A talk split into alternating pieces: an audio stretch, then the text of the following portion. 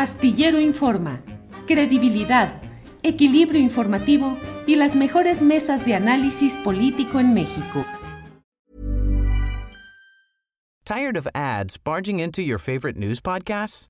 Good news. Ad-free listening is available on Amazon Music. For all the music plus top podcasts included with your Prime membership. Stay up to date on everything newsworthy by downloading the Amazon Music app for free or go to amazon.com slash news ad free.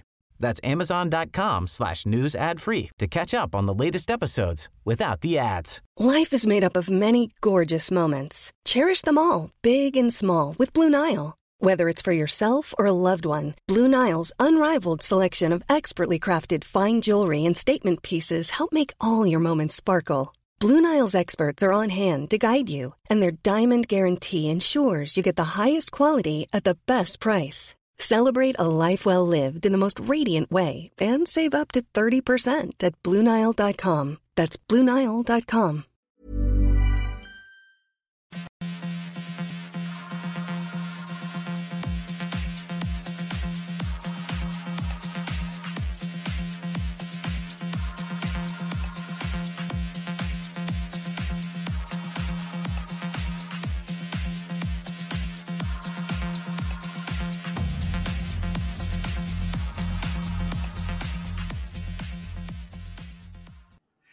La una de la tarde, la una de la tarde en punto y estamos ya aquí en Astillero Informa.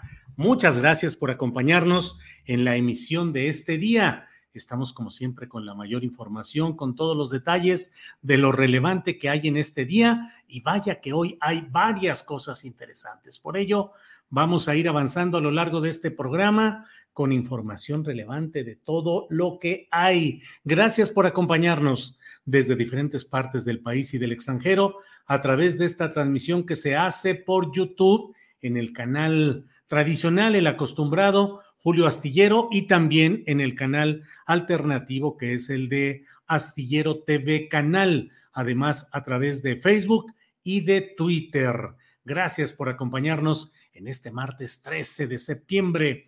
Y miren, vamos a iniciar nuestra programación con una entrevista muy peculiar. He visto en Twitter que se han puesto de acuerdo César Gutiérrez Priego y Marieto Ponce, pues para intercambiar golpes en un ring eh, el próximo 22 de septiembre a partir de discusiones o divergencias que han tenido y han publicado en sus cuentas de redes sociales. Eh, pelear, ponerse los guantes, han dicho ellos, hasta cansarse. Eh, hemos buscado a Marieto Ponce para tener su opinión, nos hubiera gustado incluso tener contrastadas las opiniones en una misma emisión, pero no logramos a pesar de los insistentes mensajes que enviamos. Eh, y está con nosotros César Gutiérrez Priego. Él es abogado especialista en Derecho Penal, Militar y Seguridad Nacional. César, buenas tardes. Julio, ¿cómo estás? Buenas tardes, un placer saludarte.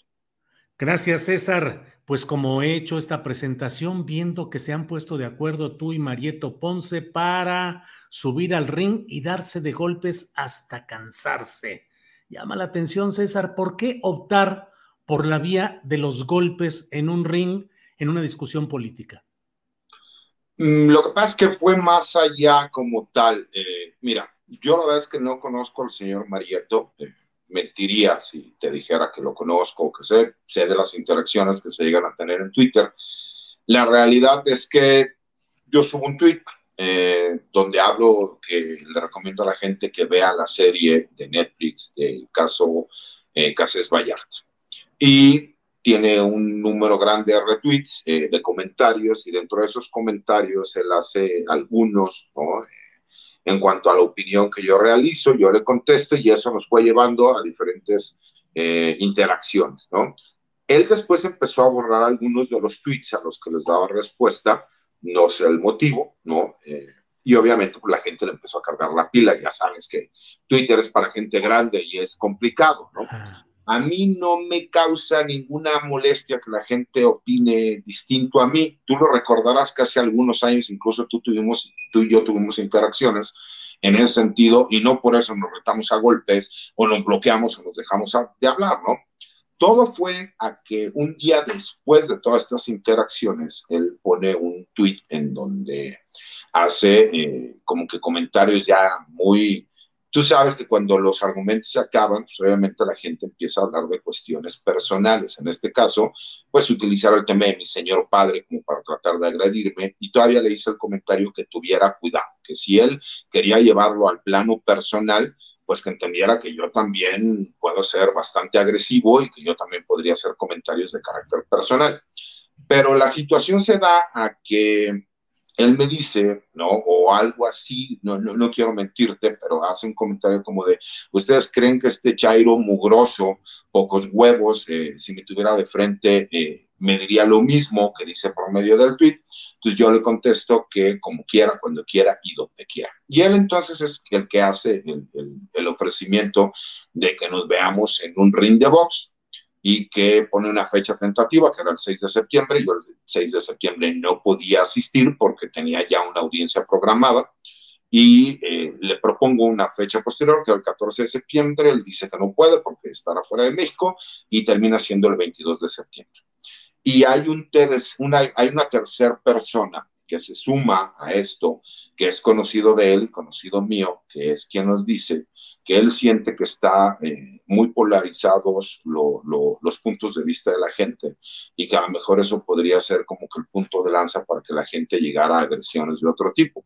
Y ahí fue donde decidimos que podíamos hacer un evento deportivo en donde con reglas muy claras, específicas, subirnos a un ring de box y que cada quien firmara una carta responsiva donde eximía responsabilidad a la otra persona. Eh, podíamos hacerlo como un evento deportivo para no desbordar ¿no? Eh, lo que podría ser el intercambio de opiniones con la gente. Y de alguna forma eh, lo vi coherente y tomamos la decisión de que fuera un evento deportivo en el cual el 22 de septiembre, en el gimnasio a donde él asiste, que es el, el, el gimnasio en donde se, se, él me hizo el reto y yo lo acepté, pues acordamos que iba a ser una pelea de exhibición de box, en donde no, no, es que es hasta donde nos cansemos, lo que pasa es que yo digo que nos demos, ¿no? Que ojalá él llegue bien preparado, que yo llegue bien preparado, pues para que todas esas diferencias de pensamiento que hemos tenido, pues a lo mejor arriba del ring, en un evento deportivo, pues pudiéramos hacer el intercambio, pero entendiéndolo como lo que es un evento deportivo. Gimnasio Rosales es el gimnasio de box al que van a ir. Exactamente, al Pancho Rosales es donde él, me imagino que él entrena. La verdad es que no lo conozco personalmente.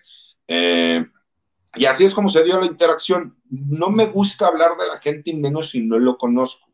Eh, puedo entender que a lo mejor tengamos puntos de vista distintos, ¿no? Como lo comentaba contigo, hemos tenido interacciones en Twitter en donde si la gente con respeto interactúa, yo no tengo mayor problema.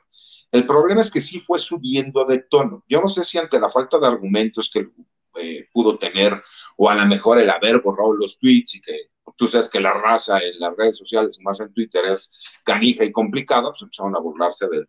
Y esto llevó a algo que, que terminó en un reto deportivo, en donde le dije, ok, ¿no? Obviamente mi señora madre, pues ya te imaginarás, me dice, oye, cabrón, tanto estudiar, tanto prepararte para que te conozcan por tomarte una caguama y subirte a darte de golpes en, un ring, pues como que no es lo correcto, pero pues el reto se dio, ¿no? Dicen que en esta vida los seres humanos lo único que tenemos es nuestra palabra. Yo acepté el reto, a lo mejor podría llevar ventaja, a lo mejor él practica box, ¿no? Y por eso decidió que fuera de esa forma, pero entendimos también que no podemos desbordar las pasiones para que el día de mañana la gente por cualquier motivo se quiera agarrar a golpes y entonces hacerlo como un evento deportivo, en donde incluso, no te creas que va a ser nada más subir a darnos de golpes, eh, cada quien va a hacer una donación, ¿no? En dinero, y lo donaremos a una asociación civil, cada quien la que considere, las personas que quieran asistir pueden hacer lo mismo, para que por lo menos si ya vamos a hacer esto, lo hagamos con causa.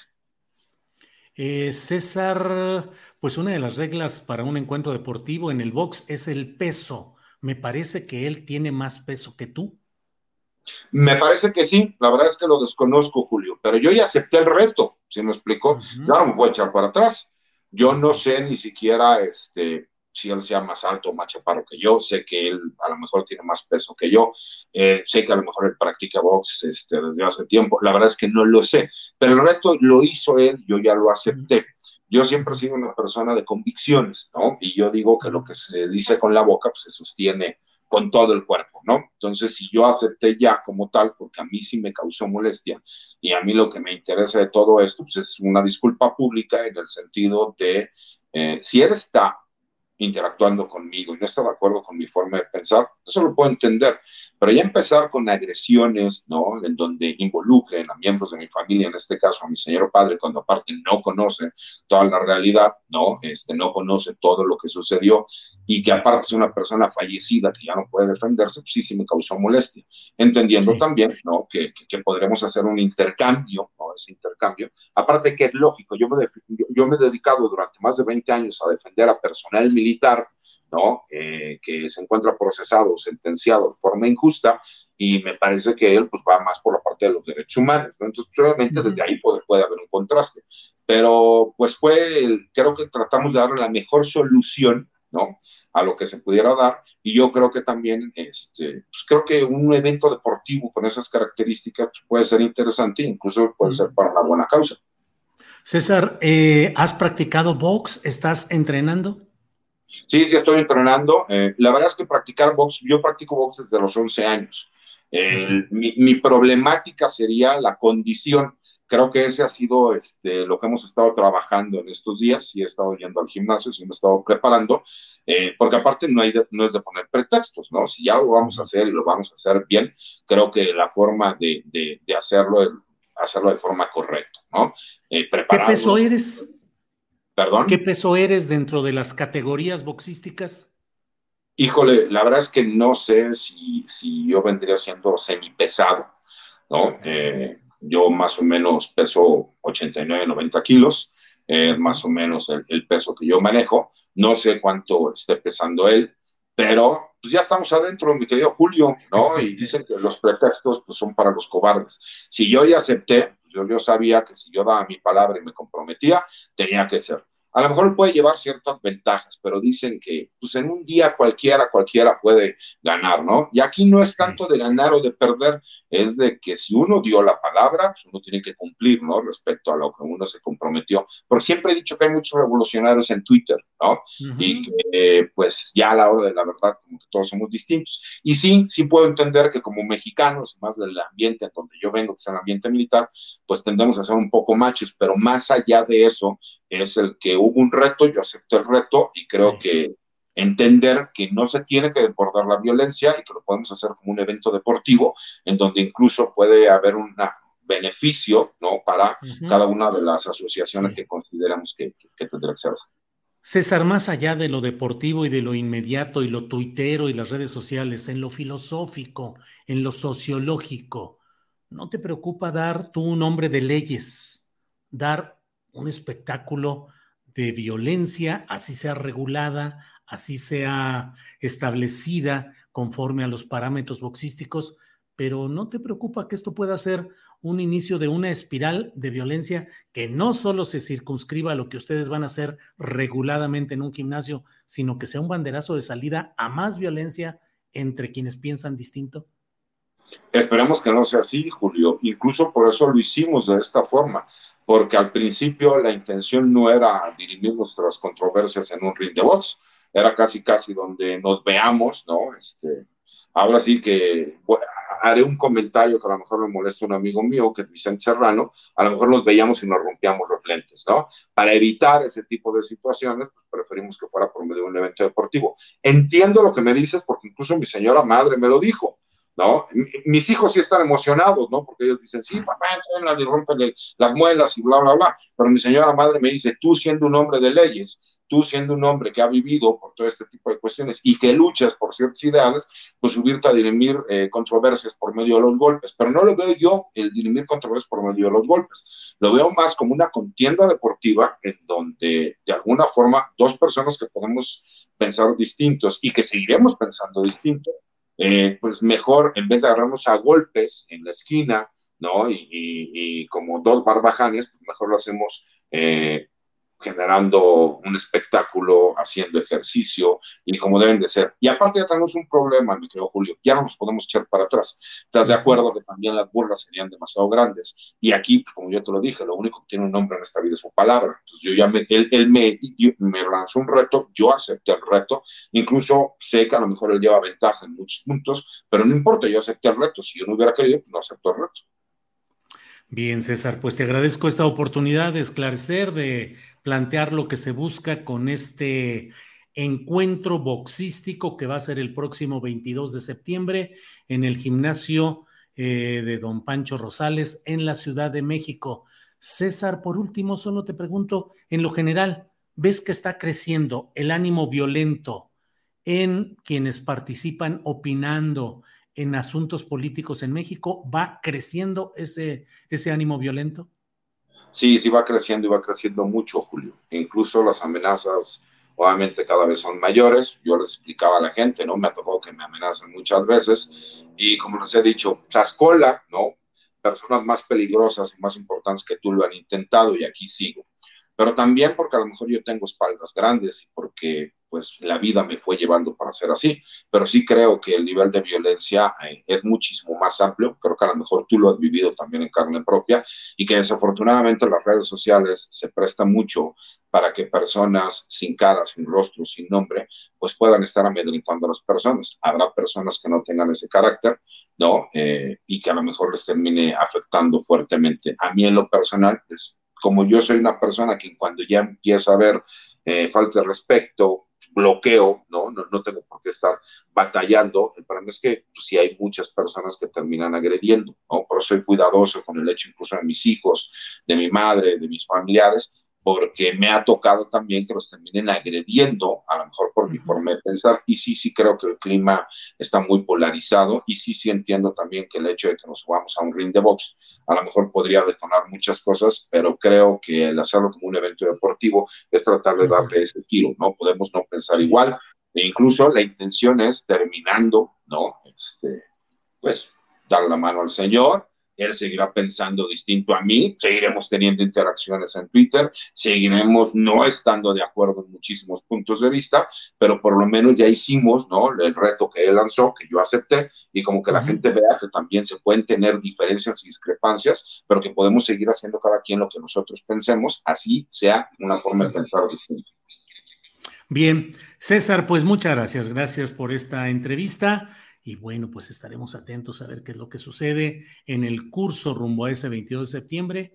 Y bueno, el mero día que hasta creo que alguien de Televisión Azteca dijo que si podían televisarla o alguna cosa por el estilo. Ya veremos, César. Gracias. no, sé cómo nos vaya, mi querido Julio, pero lo que sí te prometo es que por lo menos ganas le vamos a echar. Entonces no te preocupes, ¿no? Bueno, bueno. César, gracias y seguimos en contacto. Gracias, buenas tardes. Un abrazo, Julio. Paz, buena tarde, hasta luego. Hasta luego, buena tarde. Bien, pues ha sido esta referencia que me ha llamado la atención en las redes sociales respecto a este reto que se han lanzado y ya la aceptación de subirse al ring con las reglas boxísticas correspondientes. El abogado César Gutiérrez Priego y el constructor y empresario Marieto Ponce eh, un hombre de pensamiento contrario a la cuarta transformación, activo en las críticas y bueno, pues esto es lo que se ha producido y lo que está en pues en la agenda de este encuentro en un gimnasio boxístico. Bueno, tenemos otras, eh, mire, pues hay muchos comentarios, como es natural, Fabiola Castañeda, apoyo a César, Ross 123, Julio Astillero de Referee, Flor Ibarra, apostaré por usted, abogado, Majo Villaseñor dice, qué patéticos. Eh, em, Salvador Luna dice, ese Marieto es muy agresivo en Twitter. A Mauri dice, entonces, ¿para qué pelearse si no llegarán a ningún arreglo? Sergio Antonio Morales, las lecciones que si estás de acuerdo procede a institucionalizar el espectáculo de la violencia. Em, eh, Marilena Castillo, todo lo hubieran dejado en el pañuelo y los lentes. David Aguilar dice, existe el ajedrez. Bueno, Manny Hernández, no estoy de acuerdo, don César, pero si no hay más remedio que pelear, le voy a usted, Flor Ibarra. Qué divertido y qué bien. Hay que darle escape a la agresión. Gonzalo Zamorano, todo tema debe ser público, sobre todo ahora que hay tanta agresividad política. Bueno, pues muchos comentarios que agradecemos, que leemos y que compartimos con ustedes. Em, em, Omar Gutiérrez, Julio, hablaste con un superabogado. María Guzmán, bonita tarde. Eh, Hazel Margarita Castro, ay por Dios, ¿qué está pasando en México? Para eso existen las palabras y las discusiones, dice Víctor Cuevas. Eh, Rose 123, mejor que hagan una pasarela de bonitillas. Eh, Héctor Jaime, vaya ejemplo de tolerancia del señor Víctor Cueva. Saludos desde Francia. Bueno, muchos comentarios que agradecemos y que leemos. Gracias a todos ustedes. Y mire, déjeme pasar ahora a varios de los temas interesantes de este día. Le ruego que me permita hacer algunas pues observaciones con carácter, digamos, eh, mi comentario, mi editorial sobre algunos de los asuntos interesantes de este día. Mire, ha habido hoy una, pues declaraciones que a mí me parece que son preocupantes del general secretario de la Defensa Nacional, Luis Crescencio Sandoval, quien ha hablado hoy en el marco del acto oficial por el 175 aniversario de la gesta de los niños héroes de Chapultepec.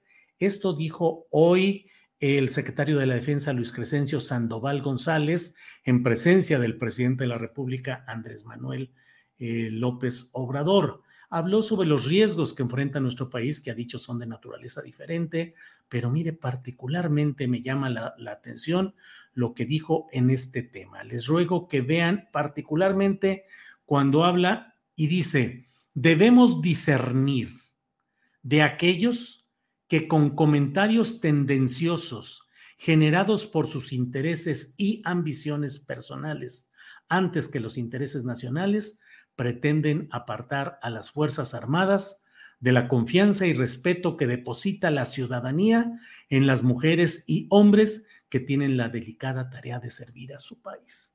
Me parece que es una frase politizada, que es una frase política, y me parece que no corresponde exactamente a un secretario de la Defensa Nacional pretender discernir o llamar a que se disierna respecto a los comentarios que a él le parecen tendenciosos y que a él le parece que son generados por intereses y ambiciones personales antes que los intereses nacionales. No creo que corresponda a las Fuerzas Armadas medir, determinar o discernir cuál es la valía de los comentarios que se dan en la escena política civil, incluyendo desde luego y particularmente a quienes desde posiciones adversas al gobierno en turno, siendo opositores al partido en el poder, siendo de derecha, siendo adversarios a las posturas de izquierda, estuviesen generando comentarios en contra de un proceso de militarización que particularmente es en lo que estamos ahora. Mire, escuchemos, le pido a Sebastián Enríquez que nos ponga el video, la parte en la cual habla el secretario general Luis Crescencio Sandoval. Adelante. Quienes integramos las instituciones tenemos el compromiso de velar por la unión nacional y debemos discernir de aquellos que con comentarios tendenciosos generados por sus intereses y ambiciones personales antes que los intereses nacionales pretenden apartar a las Fuerzas Armadas de la confianza y respeto que deposita la ciudadanía en las mujeres y hombres que tienen la delicada tarea de servir a su país.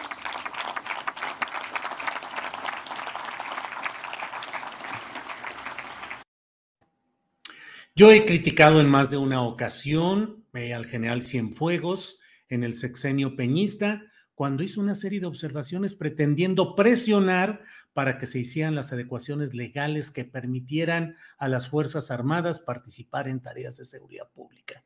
Señalé eso en el gobierno de Peña Nieto, en el gobierno de Felipe Caldeón Hinojosa, y me parece a mí que este tipo de frases que corresponden más a, a lo que puede decir un civil en ejercicio de un análisis o de un comentario político, me parece que eso no corresponde al titular de las Fuerzas Armadas Nacionales. Discernir, nos lo dice la propia, el diccionario de la Real Academia Española, tiene dos acepciones. Una, distinguir algo de otra cosa, señalando la diferencia que hay entre ellas. Comúnmente se refiere a estados, a operaciones del ánimo. La segunda acepción es conceder u otorgar un cargo, distinción u honor. Me parece pues que discernir, que es a lo que llama el secretario de la Defensa Nacional, es decir, distinguir algo de otra cosa, señalando la diferencia que hay entre ellas, no le corresponde al secretario de la Defensa Nacional en el natural, legítimo y defendible debate que se está dando respecto a lo que constituye la presencia de las Fuerzas Armadas del país en la seguridad pública. Eh, me parece a mí que ahí se comete un exceso y que es necesario decirlo. Por otra parte, y bueno, dado que, pues la verdad, así se han producido las noticias, la información de este día, pues también debo decirle que hay otro, voy a presentarle enseguida otro video en el cual eh, el presidente de México anuncia su intención de que Carlos Joaquín González, gobernador saliente de Quintana Roo, sea el próximo representante diplomático, el embajador de México en Canadá. Escuchemos al presidente. Sí, va, va, este, a participar, nos va a representar como embajador de México en Canadá. En su momento vamos a pedir el beneplácito del gobierno de Canadá. Mire usted, a mí me parece que esto tiene implicaciones eh, preocupantes y una, una repetición de conductas y de actitudes que no podemos eh, eh, pasar por alto. Escribí hoy varios tweets en los cuales planteo mi postura, tres tweets. Digo, reprobable que el presidente López Obrador siga utilizando cargos diplomáticos para pagos políticos y electorales a gobernadores salientes que se dieron el paso a Morena. En el caso de Carlos Joaquín González, se premia con la importante embajada en Canadá a un político peñista que disfrazado de opositor llegó al gobierno de Quintana Roo como miembro, como concesión a una familia de enorme poder económico y político de esa entidad. La administración de Carlos Joaquín González, desde mi punto de vista, fue igualmente reprobable, con preeminencia de grupos criminales y señalamientos adversos que deberían ser investigados y castigados, no premiados con la impunidad derivada de una embajada. Estas designaciones diplomáticas, como las de Claudia Pavlovich al consulado de Barcelona, de Quirino Ordaz a la Embajada de México en España, eh, Miguel Aiza González de Campeche a la Embajada en la República Dominicana, son indefendibles, son un baldón, son un estigma.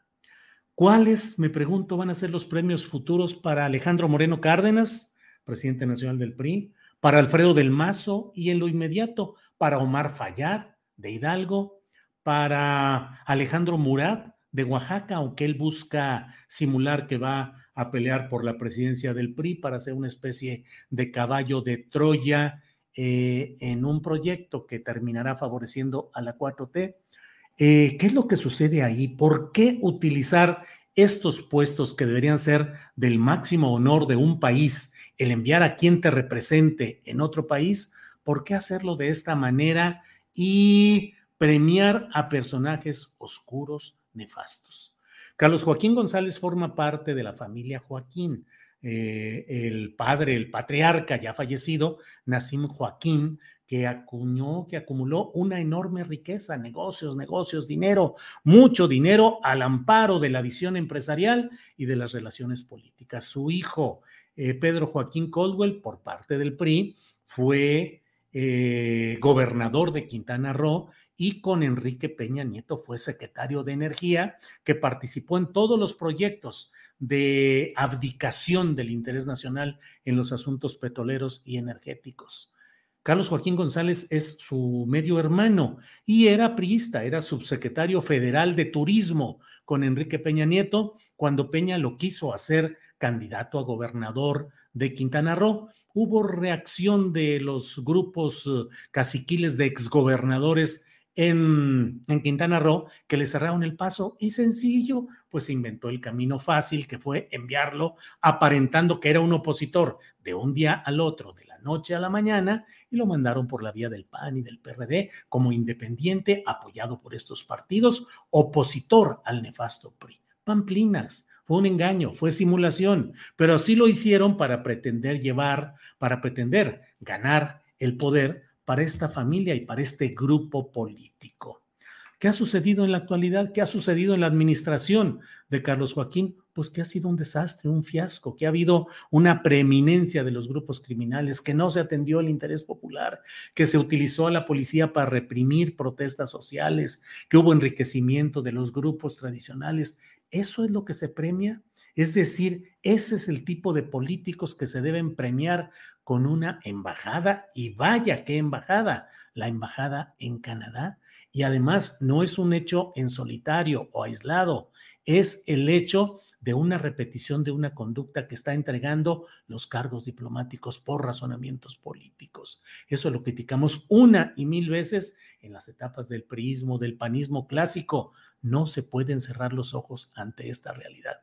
Porque además de todo, déjeme decirle que este tipo de hechos constituyen una virtual exoneración de las acusaciones que se les pueden hacer a estos personajes. Salen, pasan de inmediato a un cargo eh, o son postulados para un cargo diplomático y con ello se inhibe la acción de los, antes, de los que están llegando, de los nuevos gobernadores, que saben que no van a, ni pueden, ni deben hacer nada contra ese personaje, si llegaron los de Morena, pues porque el propio presidente de la República está diciendo que los llama a colaborar, a que nos ayuden. Y uno pregunta, ¿a qué pueden ayudar estos personajes al proceso de regeneración nacional?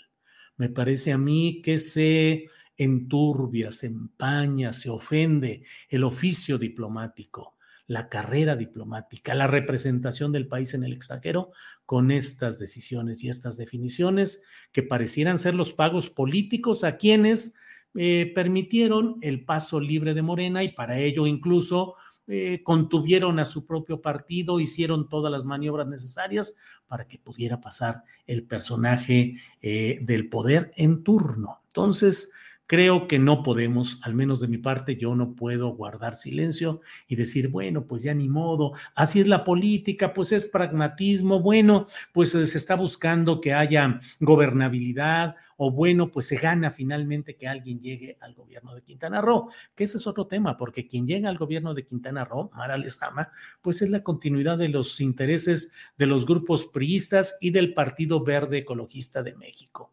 ¿Qué esperar en seis años?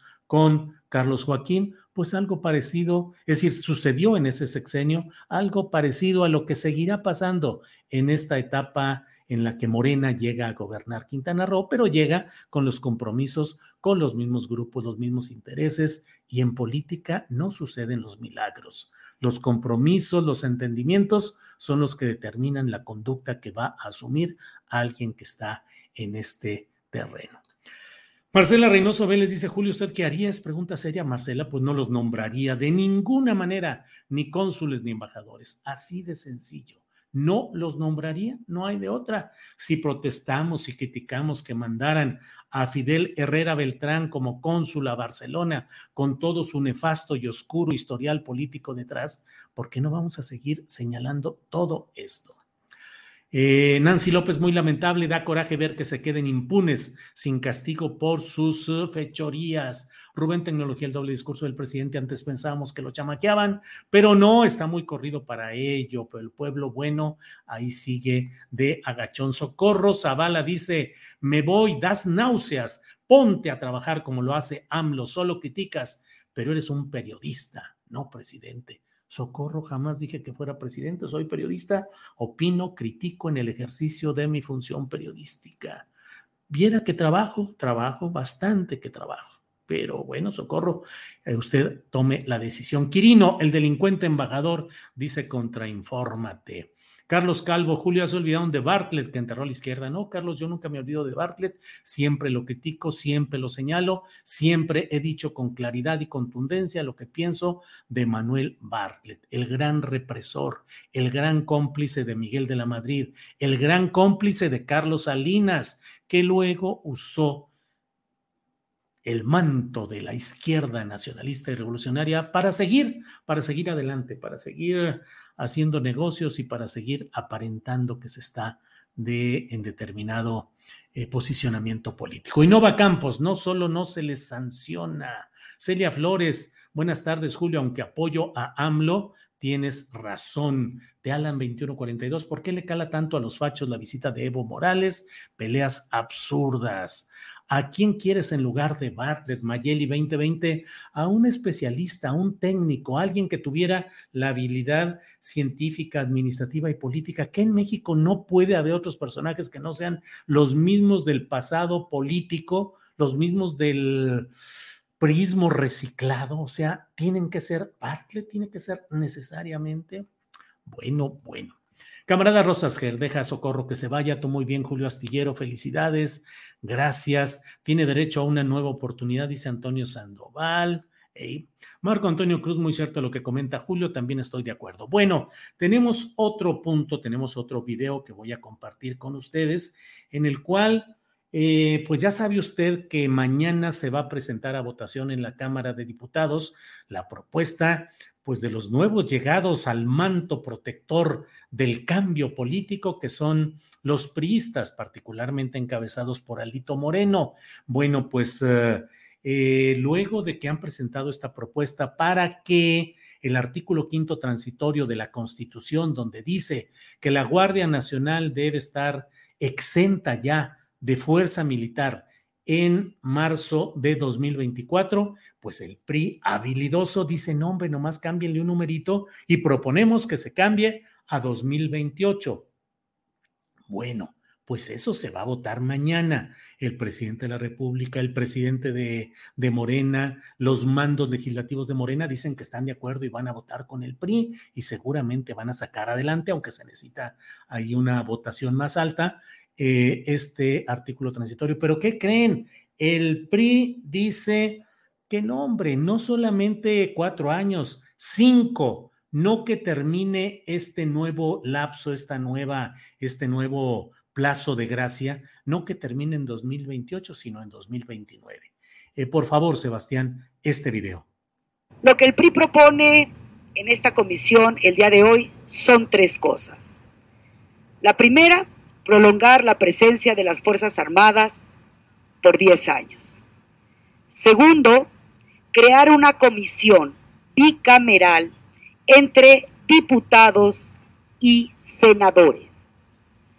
Tercero, que el secretario ejecutivo del Sistema Nacional de Seguridad Pública rinda un informe cada, cada periodo de sesiones del avance y capacitación de los cuerpos de seguridad civil. Con esto, el PRI propone hacer un ejercicio de rendición de cuentas constante para la población, un ejercicio que dé cuentas a las y los ciudadanos de que se cumple el mandato constitucional. La comisión bicameral permitirá que los legisladores federales de todas las expresiones políticas no solo conozcamos las acciones, sino que también opinemos y hagamos sugerencias para lograr pacificar a México. Pues esa es la propuesta y todo indica que por una vía o por otra, ya sea la de los cambios a las leyes correspondientes que ya autorizaron tanto la Cámara de Diputados como el Senado, eh, pues eh, todo está listo para que eh, se dé lo que se formalizará este 16 de septiembre, cuando van a marchar ya en el desfile cívico-militar la Guardia Nacional ya bajo mando militar. Eso es lo que se busca, en ese camino se está y es lo que se está realizando en estas fechas, pero ahora el PRI pues aumenta esta propuesta en un año más y bueno, pues la discusión ahí estará dando en todo este camino. Eh, Miren, Beatriz Cano dice, pues dirás misa, Julio, pero no logras empañar al presidente. Así el gran presidente se abre paso en el pantano que es la política mexicana. Que ojalá la influencia del presidente la vaya limpiando. JP dice, pateando y pateando la lata tan lejos como se pueda. Gran estrategia para resolver los problemas. Pues sí, es patear y patear la lata. Primero se dijo en 2019, en marzo, se dijo cinco añitos de gracia para poder hacer una Guardia Nacional civil. Se pateó el bote. Va a llegar 2024 y se va a patear el bote a 2028 y el PRI dice, no hombre, otra patadita al bote hasta 2029. La gran pregunta es, frente a todo esto, ¿hay una intención de fortalecer las policías estatales y municipales o todo se orienta solamente a la cesión y concesión de la Guardia Nacional al poder militar? Mi opinión es la segunda. No he escuchado nada que implique un compromiso real de poder civilizar esta Guardia Nacional, sino todo lo contrario, entregarla en un proceso que en su momento se va a decir, pues es irreversible, mira, porque administrativamente, laboralmente ya están ellos adscritos a la Secretaría de la Defensa Nacional, ya no se les puede retirar, se cometería una grave violación a sus derechos humanos, derechos laborales, así es que, pues militarizada se propuso, militarizada se queda. Bueno, Em, militarización igual a sacia al fascismo, luego no digan que no se les avisó. Miren, y otro de estos comentarios que son recurrentes, Socorro Zavala, al estilo Carmen Aristegui, solo criticas, parece que AMLO no ha hecho nada. Por favor, checa lo que AMLO hace desde las 5 de la madrugada, limpiando la cloaca de otros. Bueno, Cacho Guerrero, mejor tenerlos afuera que en el país.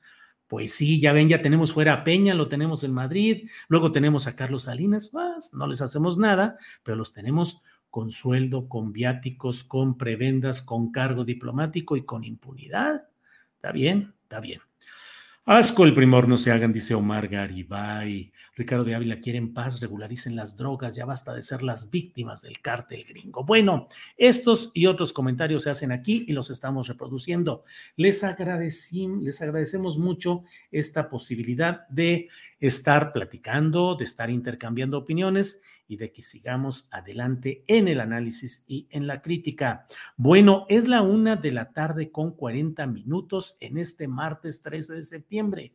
Es martes y por tanto, los martes se platica con Carolina Rocha, que ya está aquí. Carolina, buenas tardes. ¿Cómo estás, Julio? Oye, ahora sí, peinada para atrás. ¿Peinada para atrás? pero estoy de luto, como para un funeral. ¿Por qué? ¿Por qué? A ver, platícame, Carolina. Pues es el, funeral de las palabras pronunciadas o de las promesas rotas. Más bien de las promesas, porque ya cuando las enterraste ya las, ya las, ya, las rompiste. Ya vi que te andan tundiendo, Julio, por andar diciendo o pidiendo un poquito de congruencia, ¿verdad? A, a todas esas personas en, en Morena, de la izquierda, que como tú muy bien sabes, pues decían que abrazos y no balazos, y no lo decían por el hecho de no atacar al, narcotráfico, Julio, seamos muy honestos, decían abrazos, no balazos, porque decían que el ejército tenía que salir de las calles y que tenía que volver a los cuarteles. Pero, pues la memoria es muy corta, las promesas, pues muy magras, y, la realidad, al parecer, muy canija, porque ya decíamos hace, hace ocho días que el presidente López Obrador reconoció que cuando vio el tamaño de problemita que le significaba el país en términos de violencia, se dio cuenta que sus únicos aliados podían ser los militares. Entonces, en, en este martes, en el 13, que no te embarques, ¿cómo va el dicho? Que martes 13 no te cases ni te embarques. Exacto. No te cases, con el PRI. y no te embarques con los militares. Eso es lo que debimos de haber registrado, pero no lo registramos. En realidad lo que ocurrió es que el PRI decidió que era martes de remate, es decir, querías ocho años de militares. No, hombre, estamos de oferta, yo te doy nueve, porque, porque cuando pues no sé, yo, yo siento que cuando uno se siente renacido después, hasta te voy a mover, después de que el martes del jaguar fue suspendido ah, ya está, y ya no te van a seguir sacando tus grabaciones, pues uno tiene que, amor con amor se paga, siempre ha dicho el presidente López Obrador. Y entonces Alito Moreno dijo, no hombre, impunidad con reforma se pagan y, o embajadas también, tú muy bien lo sabes. No vayamos a sorprendernos, porque fíjate, en estas listas de exgobernadores que se están yendo del PRI, obviamente, a las embajadas en, en España, en Canadá, esto, bueno, los del PAN son canadienses, es que a ellos les gusta el continente americano, a los priistas les gusta eh, lo europeo, lo dominicano. Eh, el asunto es que, pues, también Alito podría agarrar embajada, ¿tú no crees? Sí. O Senado, digo, igual y el primor es algo más grande de lo que creíamos, porque bien dijo el día de ayer Alejandro Moreno, le dijo al PAN, ¿ustedes creen que pueden llegar muy lejos sin alianzas? No, no van a llegar. Y yo creo que eso lo tiene muy claro también el PRI, porque en una de esas ya no hay moral, Julio. Podrían ir en una alianza con Morena. Mira, en, Morena está Barlet, ya lo decías tú así, haciendo memoria de que Barlet es el que tumbó al sistema, le robó la elección al PRD, bla, bla, bla, y, y ahora es un moreno ilustre. ¿Tú no sientes que Alito, campechano como es, picosito como es, luego podría estar dándose el abrazo de la Laida o del Sansor o del Jaguar y, y hasta poder ser candidato pues como te digo, al Senado en tres años, tener una embajada. Em, yo siento que Alejandro Moreno podría estar en, ¿en qué país te gusta? A ver, pensemos tropical. Pues en algún país donde haya un paraíso fiscal para que pueda operar tranquilamente y pueda tener ahí sus intereses a salvo, Carolina. Las Caimanes, fíjate, además como él es camaleónico, los dos cambios de piel, pues yo siento que podría, porque te digo, estamos en martes de remate. El único problema es que lo que no sabemos es qué es lo que se ha intercambiado en estas, en esta oferta, oferta, llévelo, llévelo. Igual y eso es lo que ha estado empujando los precios para arriba, la inflación que no se detiene ni en Estados Unidos ni en México. Ha de ser por eso, Julio. Hay mucha puja, hay mucha gente aquí en la oferta. Dale, dale, dale, no pierdas el tino.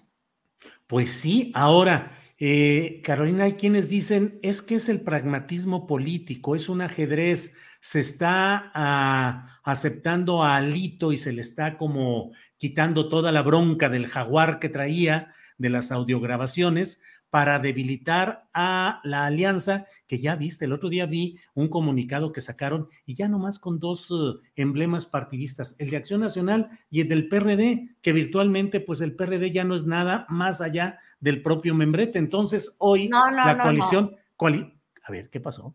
el PRD es muy importante. ¿De veras? ¿No ves que los perredistas ilustras hasta acuden a darle el abracito a Alejandro del Mazo? Se ah, juntan con Arturo Montiel. También por eso te digo, mira, Julio, eh, es que en realidad deberíamos de entender que solamente hay una constante en la política mexicana y esa es la inconsistencia y la incongruencia. No importa de qué partido seas. Por eso ese perredismo, ese, el, era el sol de la esperanza, ¿te acuerdas?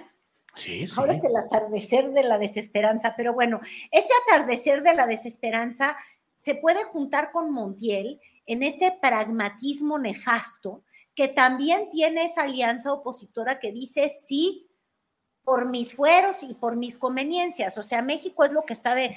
Yo creo que ellos entienden México como, como su cuenta bancaria o, como los fondos del INE que les dan a los partidos. O sea, lo ven de una manera tan patrimonialista que cuando dicen viva México, ahora que estamos en septiembre, lo que están diciendo es viva el presupuesto que me da México. Entonces, este, pues sí, el PRD sí existe, Tan existe que estuvo con Alfredo del Mazo en su informe de gobierno, así dándose de codacitos con Arturo Montiel, como te decía, con Ricardo Monreal, no vaya a ser que me arrime tantito, este, con Claudia Sheinbaum también ahí presente. O sea, Julio, te das cuenta que que los políticos, esos son, sí son una especie, son aparte, no tienen congruencia y hacen de nosotros lo que se les da la, reverenda gana.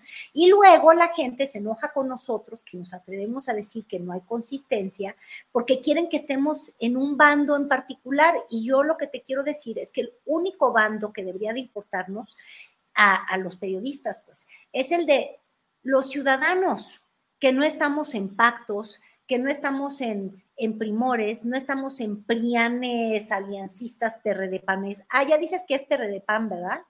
Perredepan, sí. Oye, el azul y el amarillo, cuando lo mezclas, ¿no da naranja? Azul y amarillo da verde, ¿no? Ah, yo pensaba que naranja por el movimiento ciudadano. No, da verde ecologista de México. que no tenga el PRI se nos puede dar la naranja mecánica. Pero en cromática política sí da naranja. Azul y amarillo sí puede dar naranja, ¿cómo no? Ahí sí. Así el daltonismo político, mira, yo por eso ya veo todos iguales. Oye, bueno, y en otros terrenos también, ¿qué, ¿cómo viste la, cómo has visto la actitud de Monreal?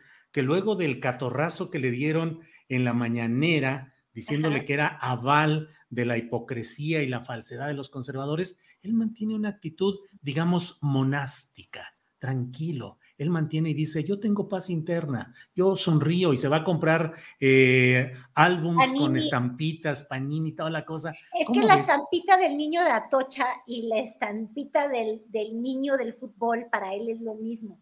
Hasta dijo que era un juego muy divertido. Míralo, ahí está.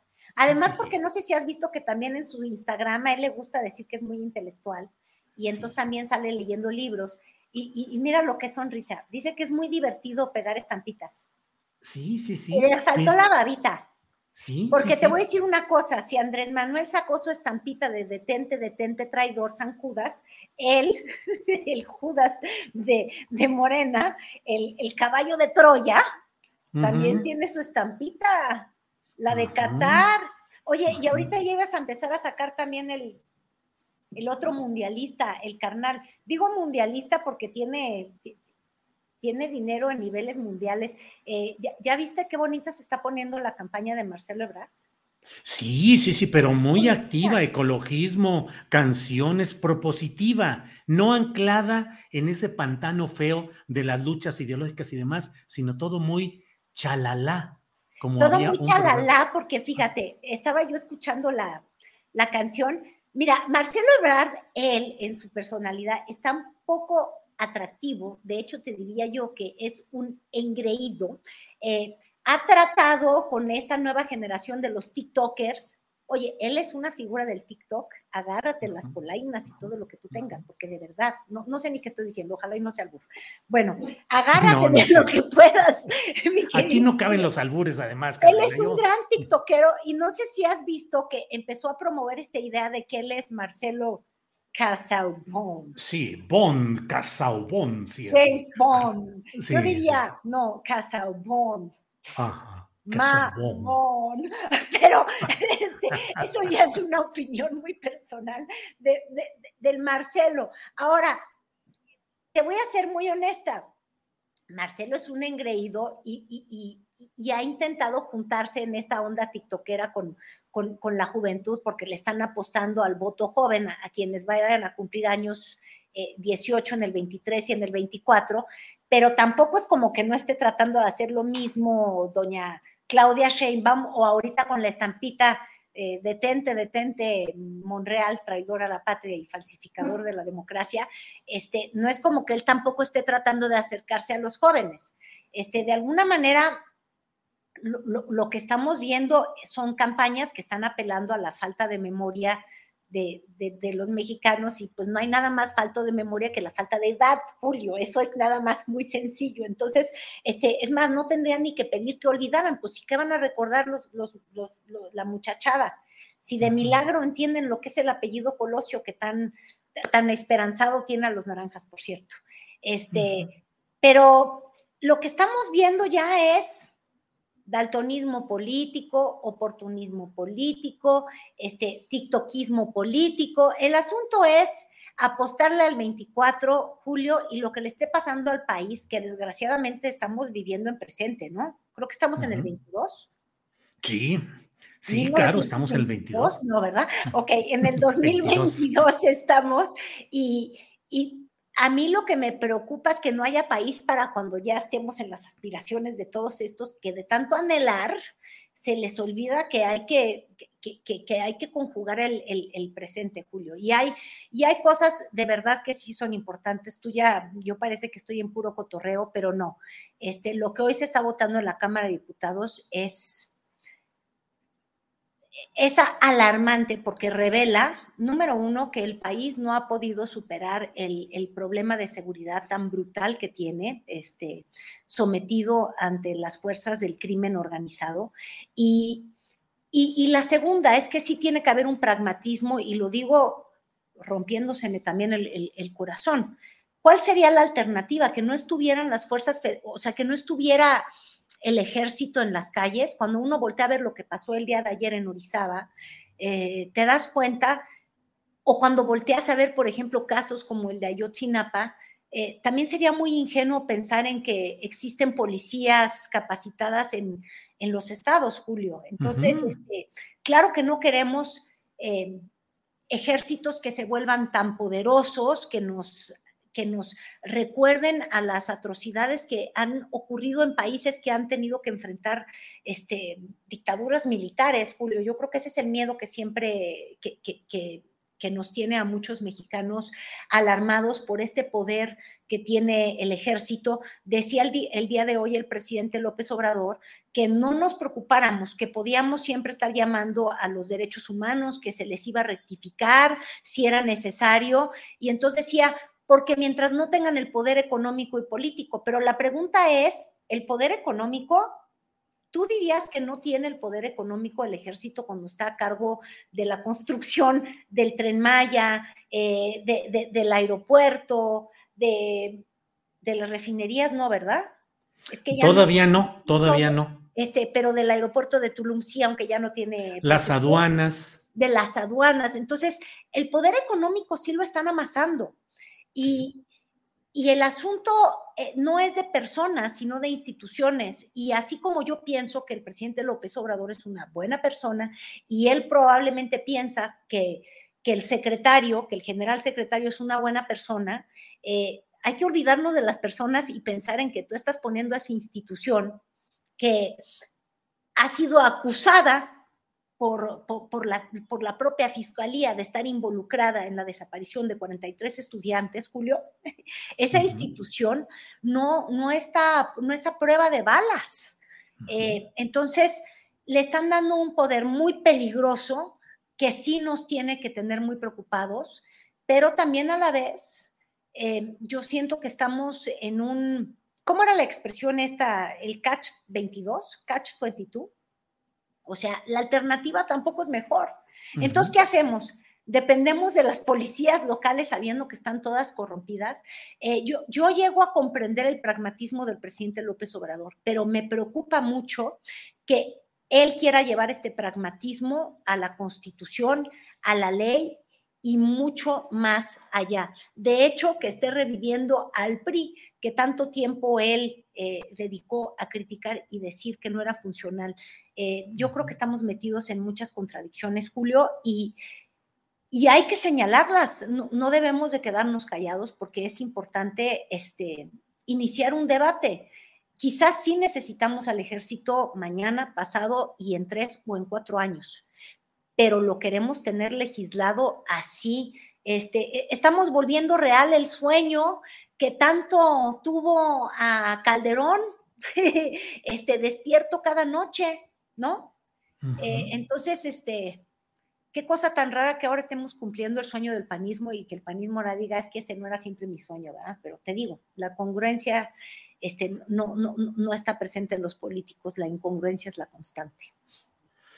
Bien, Carolina, pues hay muchos temas interesantes. ¿Cómo crees que esté el señor Claudio X González con este declive que tienen las acciones de su empresa denominada Va por México, ah. con la salida del accionista tripartita eh, Alito Moreno y el PRI, que están en relaciones casi de telenovela, Carolina? Eh, el macho Alito dice, pues yo no la voy a romper la relación, que la rompan otros y que expliquen por qué. Y del otro lado, Marco, eh, el panista, que dice, bueno, pues eh, prolongamos la suspensión indefinida, no se atreve a romper tampoco reanuda relaciones y están ahí con teléfono de amores políticos descompuestos, Carolina. Me encanta cómo lo pones, porque es que en realidad, fíjate, eh, está dando a clavo. El, el, problema del PAN es que le pusieron el cuerno. y no fue una cama al aire, fue una morena al aire, muy, muy, muy, muy, muy, muy cínica. Y, y, Alito sí está funcionando como el clásico, no se vaya a ofender nadie, pero vamos a usar estereotipos, como el clásico macho mexicano. Pues sí, tuve un desliz, pero yo te sigo queriendo a ti.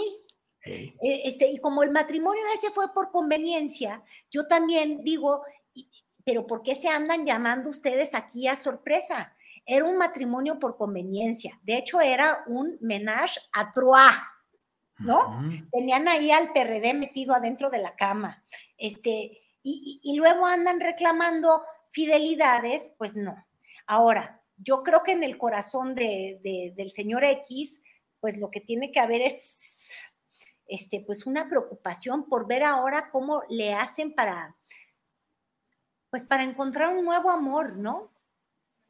¿De quién es la canción? Un nuevo amor. Ándale.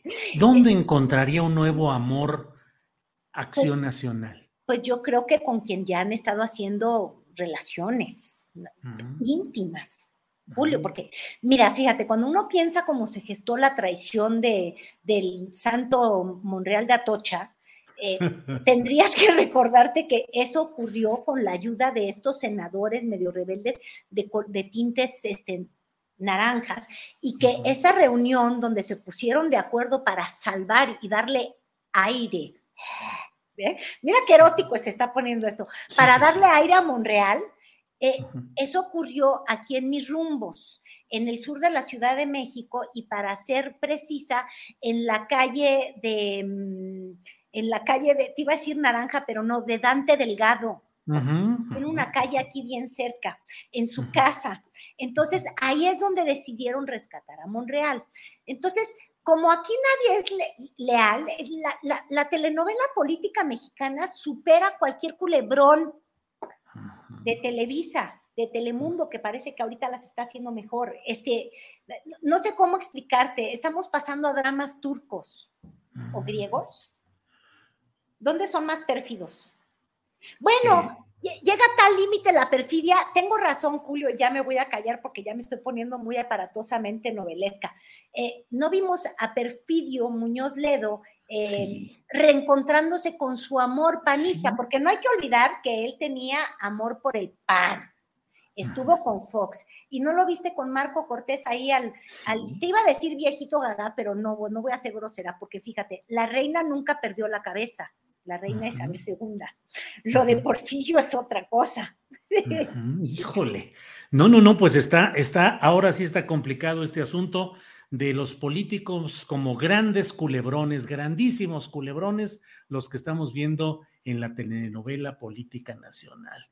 Pues eh, Carolina, como siempre se nos ha ido el tiempo como agua y bueno, pues como siempre te agradezco la oportunidad de platicar en este martes y aquí seguimos viendo telenovela política, Caro. Telenovela política, mejor verlo así y pensar que es un dramón y un culebrón a darnos cuenta que es la terrible realidad, Julio. Se viene ese 24, no sé si vamos a tener país para cuando llegue, pero lo peor del caso es ¿y de dónde vamos a elegir los mexicanos? ¿Dónde vamos a parar? Mira, ya que estamos novelas, ya, ya hasta tenemos la canción para esa novela. Es la de Marco Antonio Solís, que por cierto vendió muy caro los boletos allá en tu, bueno, en tu tierra adoptiva, ¿verdad? Acá en Guanato sí es tierra adoptiva, Guadalajara. En tu tierra adoptiva. Por cierto, vi muchas pintas que decían es Claudia, allá en tu tierra, y, me pregunté, dije, ¿será Julio? Como ciudadano espontáneo poniendo el hashtag. Ahora sí me metiste gol, Caro, pero bueno, de eso se trata. Carolina. Se trata de molestarnos, Julio, porque si no nos molestamos entre nosotros, lloramos. Claro, no, hombre, no, no, no, eso y más. Carolina, pues vamos a seguir consiguiendo pintura para seguir pintando por las calles, si es eh, Claudia o es Adán o es eh, el emotivo y propositivo Marcelo o el monástico y victimizado Monreal, o bueno, quien queramos, Carolina, ya iremos viendo. Muchas gracias, Julio. Siempre es un gusto verte y ahorita me quedo a ver su mesa que les robé tres minutos. Discúlpenme, gente poderosa y, y bellos, tus analistas. Bien, gracias, Carolina. Seguimos en contacto. Hasta luego. Gracias. Gracias. Son las dos de la tarde con tres minutos y de inmediato pasamos ya a nuestra mesa de periodismo que está lista en este martes 13 de septiembre. Ya están aquí mis compañeros a quienes saludo con el gusto de siempre. Por ahí está ya, déjeme ver, Arnoldo Cuellar. Saludos Arnoldo, buenas tardes. Hola Julio, ¿qué tal? Buenas tardes. Saludos a Arturo, a Temoris y a Carolina Rocha también, que esos tres minutos fueron muy bien aprovechados. muy bien. Arturo Rodríguez, buenas tardes. Buenas tardes, Julio. Qué gusto saludarte, saludar a, Temoris y Arnoldo. Eh, una disculpa que la semana pasada no me fue posible estar y yo divertidísimo aquí con las analogías de, Carolina y, y, la telenovela política mexicana. Sí, sí, sí. Temoris Greco, buenas tardes. Hola, hola, hola. Oye, yo, yo creo que sí, que ya como, como decía, tendría que ser más telenovelas turcas, ¿no? De las telenovelas mexicanas clásicas de la política, ya, de, ya estamos un poquito cansados, a ver si les aprendemos algo a los turcos o a ver a quién. Órale, bueno, Temoris, gracias. Arnoldo Cuellar, por favor, dinos, ¿tú veías, ves, sigues viendo telenovelas? Ready to pop the question? The jewelers at BlueNile.com have got sparkle down to a science with beautiful lab-grown diamonds worthy of your most brilliant moments. Their lab-grown diamonds are independently graded and guaranteed identical to natural diamonds, and they're ready to ship to your door. Go to BlueNile.com and use promo code LISTEN to get $50 off your purchase of $500 or more. That's code LISTEN at BlueNile.com for $50 off. BlueNile.com code LISTEN. Millions of people have lost weight with personalized plans from Noom, like Evan, who can't stand salads and still lost 50 pounds. Salads, generally, for most people, are the easy button, right? For me, that wasn't an option. I never really was a salad guy. That's just not who I am. But Noom worked for me. Get your personalized plan today at Noom.com. Real Noom user compensated to provide their story. In four weeks, the typical Noom user can expect to lose one to two pounds per week. Individual results may vary. Bueno, nunca soy paciente para seguir esos capítulos hasta el final. Con las series me pasa que sí, me, si me pico me las echo de un tirón y luego ya uno hasta se distrae de otras cosas. Pero sí sé que las telenovelas mexicanas hicieron escuela en el mundo y no solo en América Latina. El otro día veía un documental animado eh, iraní, que a lo mejor Temoris tiene mejor eh, información de, que yo, sobre una, eh, la descripción de una fuga de una familia no, perdón, de Afganistán y todas las vicisitudes. Y una, en una de las partes viven en Moscú, que es la primera posibilidad de salir de Afganistán, durante casi un año encerrados en un departamento viendo telenovelas mexicanas, dobladas al ruso. Lo cual creo que era peor que estar en Afganistán. Ándale. Bien, gracias, eh, gracias Arnoldo. Arturo Rodríguez, ¿a qué telenovelas o qué programas de televisión abierta tradicional veías? Híjole, pues no, mira, eh, yo creo que de, de, niño sí me receté varias.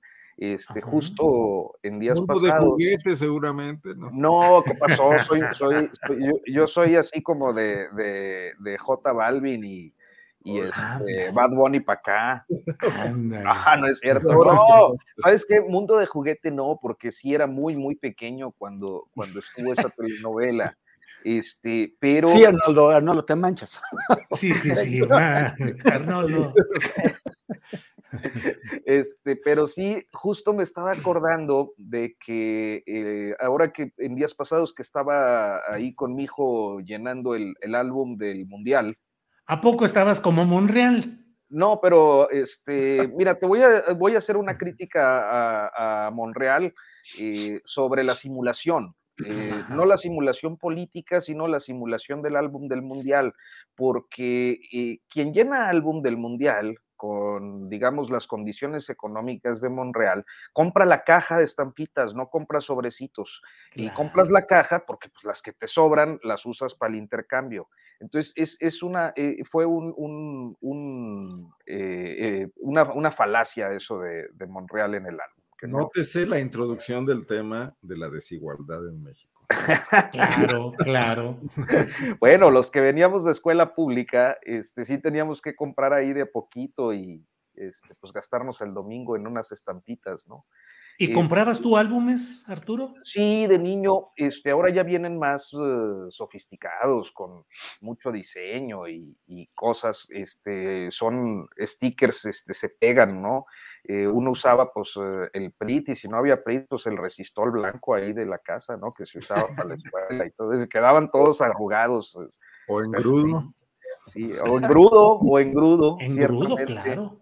claro. Este, pero no, mira, eh, me estaba acordando justo a, propósito del álbum de que, eh, y le platiqué a mi hijo y se rió mucho, justo se burló de mí por ver telenovelas, eh, que cuando era niño hubo una telenovela que se llamaba Carrusel, donde salía la, la, nuera de Carlos Salinas de Gortari, por cierto, siendo niña, Ludovica Paleta se llama, me parece, y había un niño negro este, que se llamaba Cirilo. Eh, era bien pinche la, la, la, Ludovica con Cirilo. La verdad es que yo desde entonces le agarré coraje.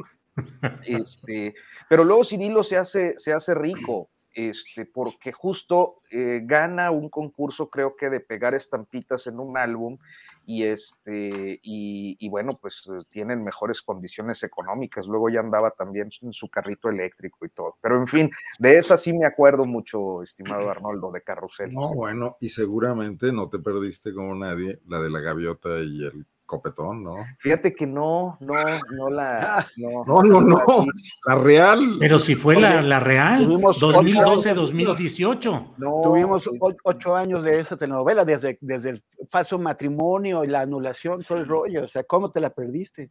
Sí, fíjate que no. Este, creo que, creo que el, el, desenlace fue, eh, no sé si eh, un spin-off o, o, o, la secuela de, de, la telenovela. No, pero sí, sí me la aventé desde 2006. La verdad. Temoris Greco, Temoris Greco, ¿alguna telenovela recuerdas que haya tenido cierto acercamiento a intereses sociales, a una postura un poco más eh, eh, progresista o todo es el Valle de Lágrimas, por un lado? Y segundo, ¿tú alguna vez has pensado, Temoris, en hacer una telenovela? ¿En calidad de qué? Pues de cineasta, de documentalista, eres hombre conocedor de esas de esos uh, instrumentos de comunicación. El sucesor de Pigmenio Ibarra, por ejemplo. Sí, no precisamente iba, iba a decir que eh, Pigmenio pues intentó darle un, un, realismo, ¿no? hacer telenovelas más realistas, al menos al principio, ¿no? Con, con, uh, con nada personal. Y, también en, en, esa época empezaron las, las telenovelas colombianas, Café con aroma de mujer y la brasileña Tieta, que fue un, momento en el que, en el que cierto sector de la sociedad que normalmente rechazaba las, las, telenovelas, se vio como inclinado a aproximarse un, poco a ellas, a empezar a verlas, pero la verdad es que yo no pude ni aunque intenté. Pero, Café, tengo... Café con aroma de mujer es eh, la original de la, de la gaviota, ¿no? Que la hacen con tequila, la de gaviota, pero eh, la historia original es la del café, si no me falla no, la No, creo que, o sea, esa es colombiana, no, no sé si habrán hecho un remake, Sí, o sea, la, la, gaviota mexicana es un remake de, del ¿Ah, café con aroma de mujer colombiano, nada más que en lugar de café es tequila. Ajá. Lo dice el que no veía telenovelas, ¿eh? ¿Sabes así qué? Es, así es. ¿Sabes qué? Este, me eché el libro de Florence Toussaint, sobre la telenovela en México, ah, que salió hace un par de años, la entrevisté, y me parece un libro que está muy bien logrado en relación al fenómeno. Norma Villar nos dice, la de la gaviota era un refrito de la maravillosa colombiana Café con aroma de mujer. Eh, y Dulce María Jiménez Martínez dice, Temoris sí sabe de telenovelas. pero, pero tengo dos, este, una vez en, Rumanía, el, idioma rumano es un, es un, idioma romance, o sea, se supone que es como el italiano, el francés, el, el castellano. Pero yo me desesperaba porque de plano no les entendía nada, pero nada, y ellos me entendían todos los, los, los rumanos, ¿no? Entonces yo no sé, no sé por, por, qué, hasta que un día unas personas que conocí quisieron que fuera a su casa y me sentaron, encendieron la tele y tenían, y tenían telenovelas mexicanas con subtítulos en rumano. O sea, ellos se avientan, o al menos en esa época, se aventaban cinco horas diarias de telenovelas mexicanas escuchando el castellano como se habla en México y lo veían con subtítulos, estaban acostumbrados a, a, entendernos. Yo, en cambio, no entendía nada. Esa es una. Y la otra es, en, en Uganda, una vez estaba en, en, el sitio donde me quedaba y, y, había unas chicas que atendían ahí la recepción y de pronto empezaron a gritarme, ven, ven, ven, ven. Y cuando, cuando eh, me asomo, estaban mirando a Talía con no sé quién, con un actor, ¿no? Y me preguntaban si en México toda la gente era como los actores de las telenovelas.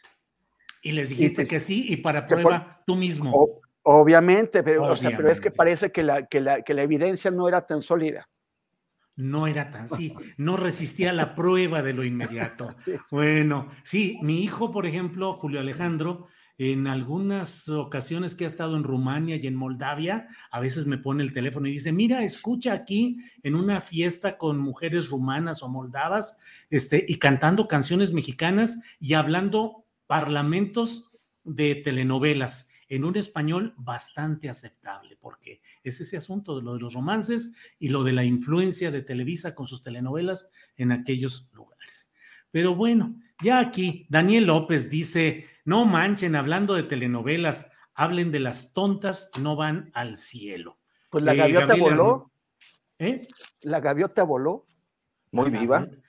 Tieta maravillosa. ella, ella sí fue al cielo telenovela brasileña El Bien Amado, eh, qué infección la del mundo de las telenovelas. Bueno, pues de todo está aquí y Patricia Gutiérrez Otero nos llama al orden. Dice, ¿pueden pasar a otro tema? Ya les gustó hablar de sus experiencias. Patricia, en este momento pasamos a otro tema y emplazamos al muy serio y solemne Arnoldo Cuellar a que ya por favor se ponga serio y nos diga qué opina, qué opina de la telenovela Alito y demás. Alito las propuestas priistas para prolongación del mandato de la presencia militar en la Guardia Nacional. ¿Cómo vas viendo todas estas historias y los uh, jaloneos de los cuales hablábamos con Carolina Rocha, casi amorosos de Alito? Yo no rompo, rompan ustedes, y Marco Cortés diciendo, pues prolongamos la suspensión de la relación, pero todavía no rompemos. ¿Qué opinas, Arnoldo? Bueno, eh, fue muy elocuente Carolina cuando definió esa relación casi como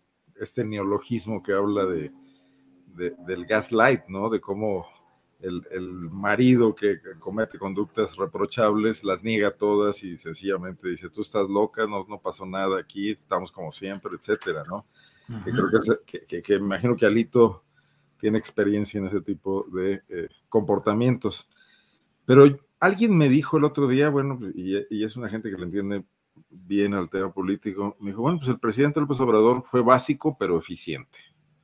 O sea, no se complicó la vida, no se fue a una lucubración mayor, o sea, apretó al PRI con todas las debilidades que tenía, mostró que iba en serio, hizo una ofensiva propagandística, después una ofensiva eh, jurídica desde la fiscalía y, mostró que ahí no había ninguna voluntad de envolverse en la bandera prevista para arrojarse hoy, fecha conmemorativa desde, el castillo de Chapultepec, ¿no? Como había prometido Alito Moreno. Pero bueno, al final del día, de todas formas, hoy escuchaba eh, esta, el, planteamiento de la, de la diputada priista que presentó la propuesta para ampliar. Creo que aquí contigo, Julio, ¿no? Lo estabas transmitiendo.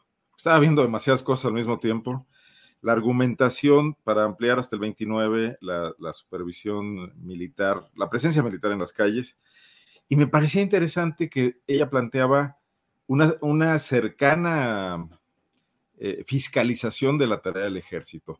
Bueno, los políticos ofrecen muchas cosas, pero me parece que podría ir por ahí un camino y que en ese sentido, eh, independientemente del folclore de Alito, de su permanencia bastante endeble al frente del PRI, porque además, bueno, pues ha ofendido a mucha gente, representa intereses muy, muy, muy eh, de corto plazo eh, y no tiene ninguna idea de dónde quiere llevar esa fuerza política, ni parece que haya ahí mayor, mayor solidez al respecto, pero podrían estar salvando el escollo, porque ¿qué vamos a hacer con esa enorme fuerza militar que tiene un país como México? O sea, son más de 300 mil, 350 mil militares, contando a la Guardia Nacional, la Marina, el Ejército.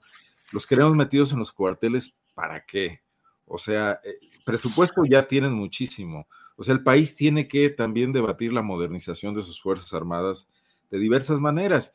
Y si una de ellas es que se profesionalicen como policías y que abandonen la, o por lo menos el segmento de la Guardia Nacional, la visión castrense estricta para, para adoptar otro tipo de, de conductas mm, me imagino que hay protocolos específicos, capacitaciones específicas, y donde el poder civil pudiese estar eh, eh, supervisando, me parecería una salida importante a esto, a este debate eh, primario entre sí o no, militares de la Guardia, militares en la, en la vía pública o militares en los cuarteles, cuando en realidad sí necesitamos hacer algo diferente y extraordinario a lo que se ha venido haciendo para combatir la inseguridad en el país.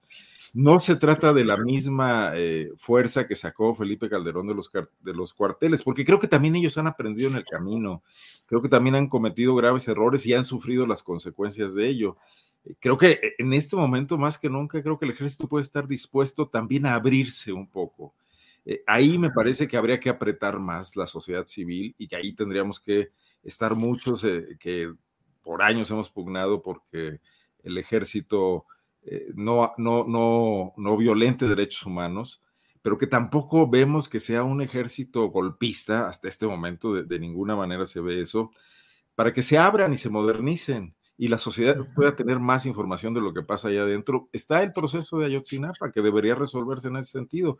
No se aprovechó el tema de Cienfuegos para, para continuar eso, eran otros momentos políticos, pero creo que por ahí podría ir una situación donde superemos el, alitismo o alitosismo, ya no sé cómo llamarlo, ¿no? Gracias, Arnoldo. Arturo Rodríguez, ¿qué opinas de toda esta telenovela? Alito, Marco Cortés, Alianza va por coalición, va por México, eh, y sobre todo, pues el desenlace en la aprobación de un lapso más amplio para la estancia del poder militar en la Guardia Nacional. Arturo, por favor. Híjole, pues tengo algunas consideraciones que posiblemente no sean muy populares, pero las voy a hacer. Mira, en esas andamos, Arturo. he visto, he visto, Julio, y te he leído. Este, mira, yo creo que eh, en principio lo de la coalición Va por México venía ya con algunos dardos envenenados desde hace algún tiempo, y me parece que el fundamental fue, perdón, traigo un mosco aquí, este, rondándome.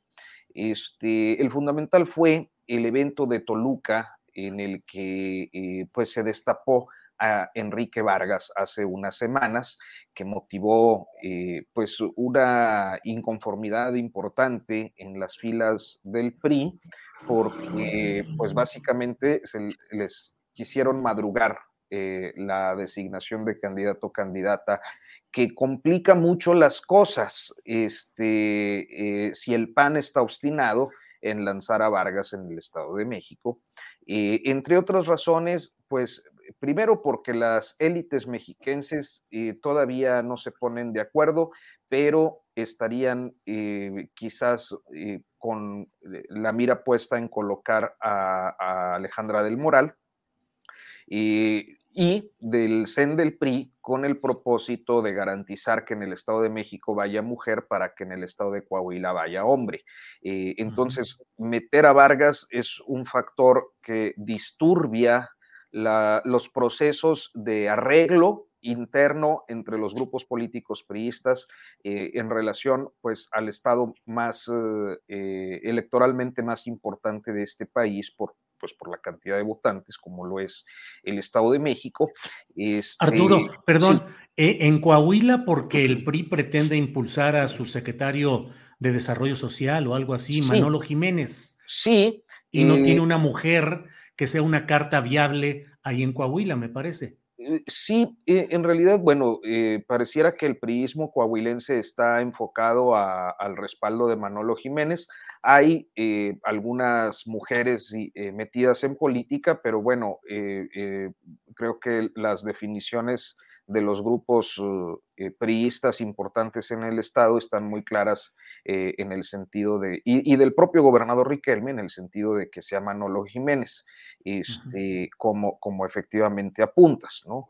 Eh, pero además, quienes han levantado la mano, como el diputado federal Jericó Abramo o el, alcalde de Torreón, Román Alberto Cepeda, no están, eh, es decir, eh, serían los que eh, podrían considerarse punteros, o sea, aún si no fuera Manolo Jiménez, quienes tienen la mano alzada son hombres, y sí, bueno, pues está el caso de la senadora Verónica Martínez, ¿no? Priista, que por cierto, priista que se declaró como todo el bloque priista en el Senado en contra de la iniciativa propuesta por su paisano Rubén Moreira, o respaldada por su paisano, perdón, ya este, le, le atribuí, este, me pueden acusar de violencia política de género, sí, atribuí la, la, iniciativa al coordinador parlamentario priista. Pero bueno, este, entonces creo que allá de ahí venía la, coalición un poco herida, esto debe tener más o menos un mes, y, y se da esta situación en la que yo encuentro dos uh, factores, lo mencionábamos en proceso en la edición reciente,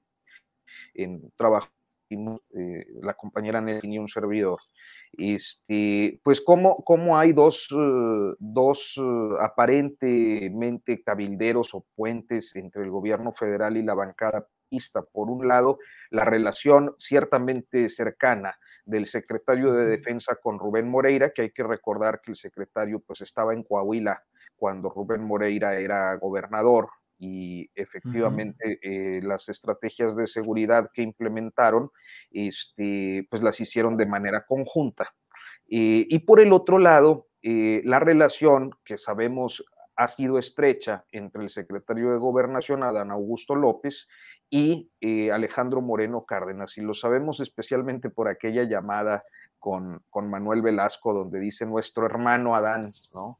Este, pretende. Entonces, se da eh, este cabildeo y esta construcción que es distinto a lo que se aprobó eh, el fin de semana antepasado, ¿no? Esto se trata de ampliar el periodo de las Fuerzas Armadas en las calles hasta 2028 y mira, yo ahí tengo, eh, digamos que una consideración de, de, tipo ideológico en el sentido de que eh, pues ciertamente por la historia y por las experiencias, especialmente latinoamericanas, eh, el hecho de eh, darle tanto poder y tanta preeminencia a los militares es algo que acaba mal y que difícilmente una izquierda contemporánea, moderna y progresista impulsaría. Y por el otro lado, una realidad eh, que tiene que ver con el hecho de que desde 2006 los militares están en las calles y permanecieron así durante 13 años sin un marco jurídico que legitimara su participación o su intervención en tareas de seguridad pública. Creo que el, cambio no es necesariamente de orden operativo eh, o no lo ha sido. creo que más o menos siguen haciendo lo que siempre han hecho eh, los militares desde 2006, desde finales de 2006, eh, en tareas de seguridad, sea con uniforme de Guardia Nacional o sea con uniforme verde. Este, eh, y que la diferencia con este gobierno tiene que ver con el marco jurídico. ¿no? O sea, que se les está adecuando un marco jurídico para que sigan en esta intervención.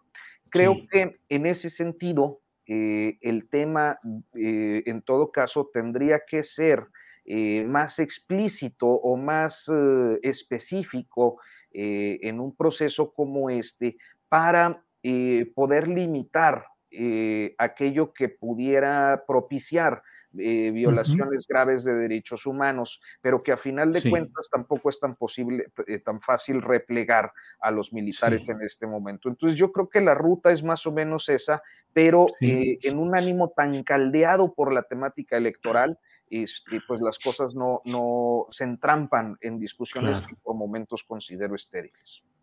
Arturo, muchas gracias. Eh, Temoris Greco, el secretario de la Defensa Nacional, el general Luis Crescencio Sandoval, pronunció hoy un discurso en el marco de la conmemoración de la gesta de los niños héroes y dijo, quienes integramos las instituciones tenemos el compromiso de velar por la unión nacional y debemos discernir de aquellos que, con comentarios tendenciosos generados por sus intereses y ambiciones personales antes que los intereses nacionales, pretenden apartar a las Fuerzas Armadas de la confianza y respeto que deposita la ciudadanía en las mujeres y hombres que tienen la delicada tarea de servir a su país. Me llamó la atención ese párrafo. Eh, Temoris, ¿qué opinas de él? Bueno, pues en, primer lugar no, no, no, me queda claro si, si, si, el general secretario y yo tenemos eh, la, la, misma, el, mismo comprensión de la palabra discernir. No sé qué es discernir de alguien. Tal vez es disentir o quiere decir que hay que discernir entre los que eh, tienen malas intenciones según él y entre otros que no mencionó. Entonces, bueno, ahí este, no, no, no habría que hacer alguna aclaración eh, de tipo semántico. Pero independientemente de eso, bueno, es, en el sexenio pasado tuvimos a dos, eh, dos jefes de las Fuerzas Armadas eh, sumamente intervencionistas en la vida política, ¿no? Fueron el, el, general Cienfuegos y el, y el almirante Soberón. Y los dos estaban constantemente atacando a quienes criticaban el proceder de las Fuerzas Armadas eh, por ejemplo, en el caso de Yochinapa, pero también en Tatlaya, también eh, quienes señalaban que, por ejemplo, la, Marina, las Fuerzas Armadas en general, pero sobre todo la Marina, tenía este, tasas de mortalidad en sus, en sus procedimientos enormes. O sea, que no toman prisioneros, que los ejecutan ahí. Y, es esto que, que, que, está diciendo el, general Crescencio Sandoval, pues me parece comparativamente eh, menor. O sea, no, no, no, me parece que tenga el nivel de agresividad que vimos en los, en los jefes militares del sexenio pasado. Ahora, lo que, lo que sí es importante es que ya todo va a quedar en sus manos.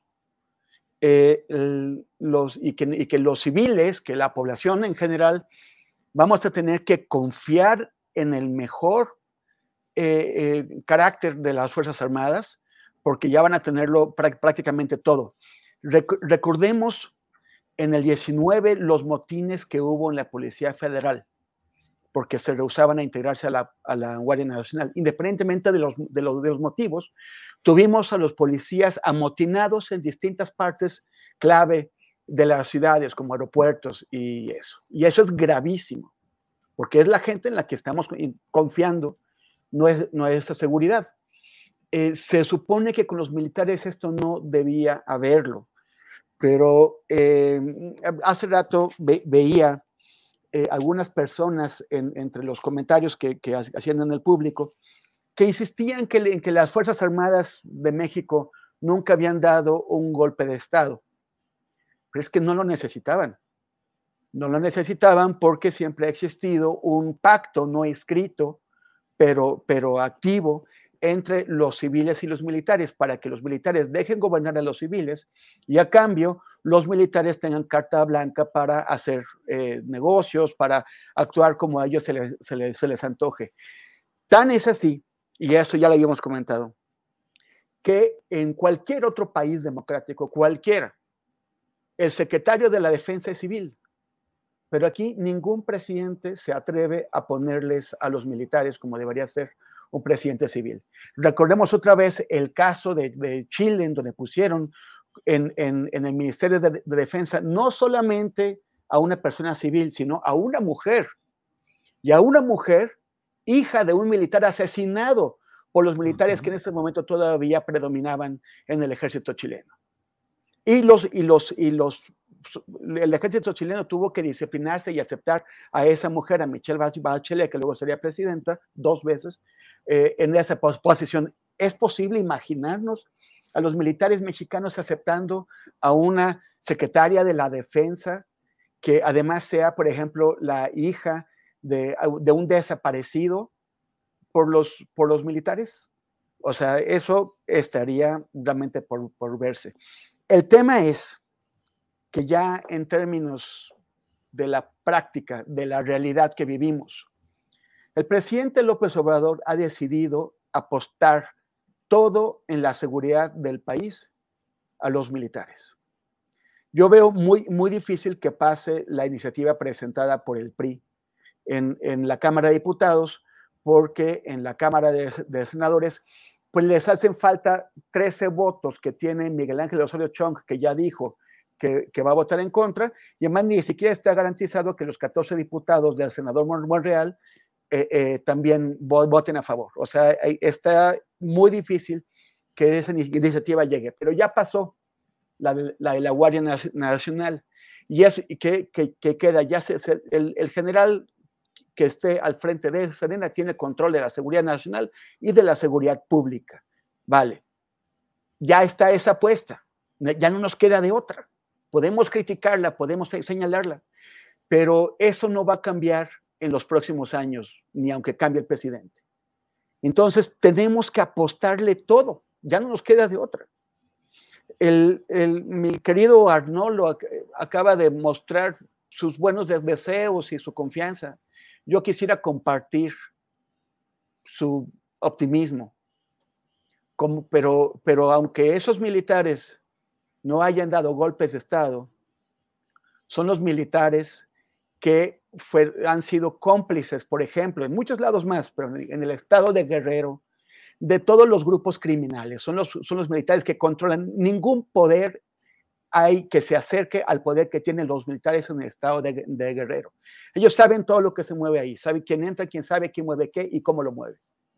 Y sacan provecho de eso en forma de negocios.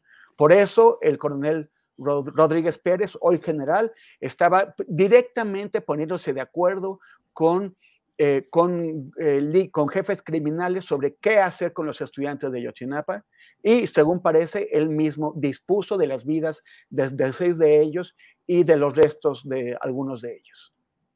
Eh, este, este coronel, hoy general, tiene, como, como el, general Hernández Saavedra, tiene órdenes de, de aprehensión los van a entregar los, eh, la Sedena.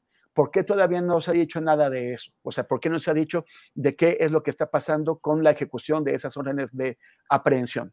Pero también son los militares de, de, Tatlaya, son los militares de todo tipo de abusos. Y eso no cambió de, en unos poquitos años, no cambió de 2014 o 2017 o de 2018 para acá.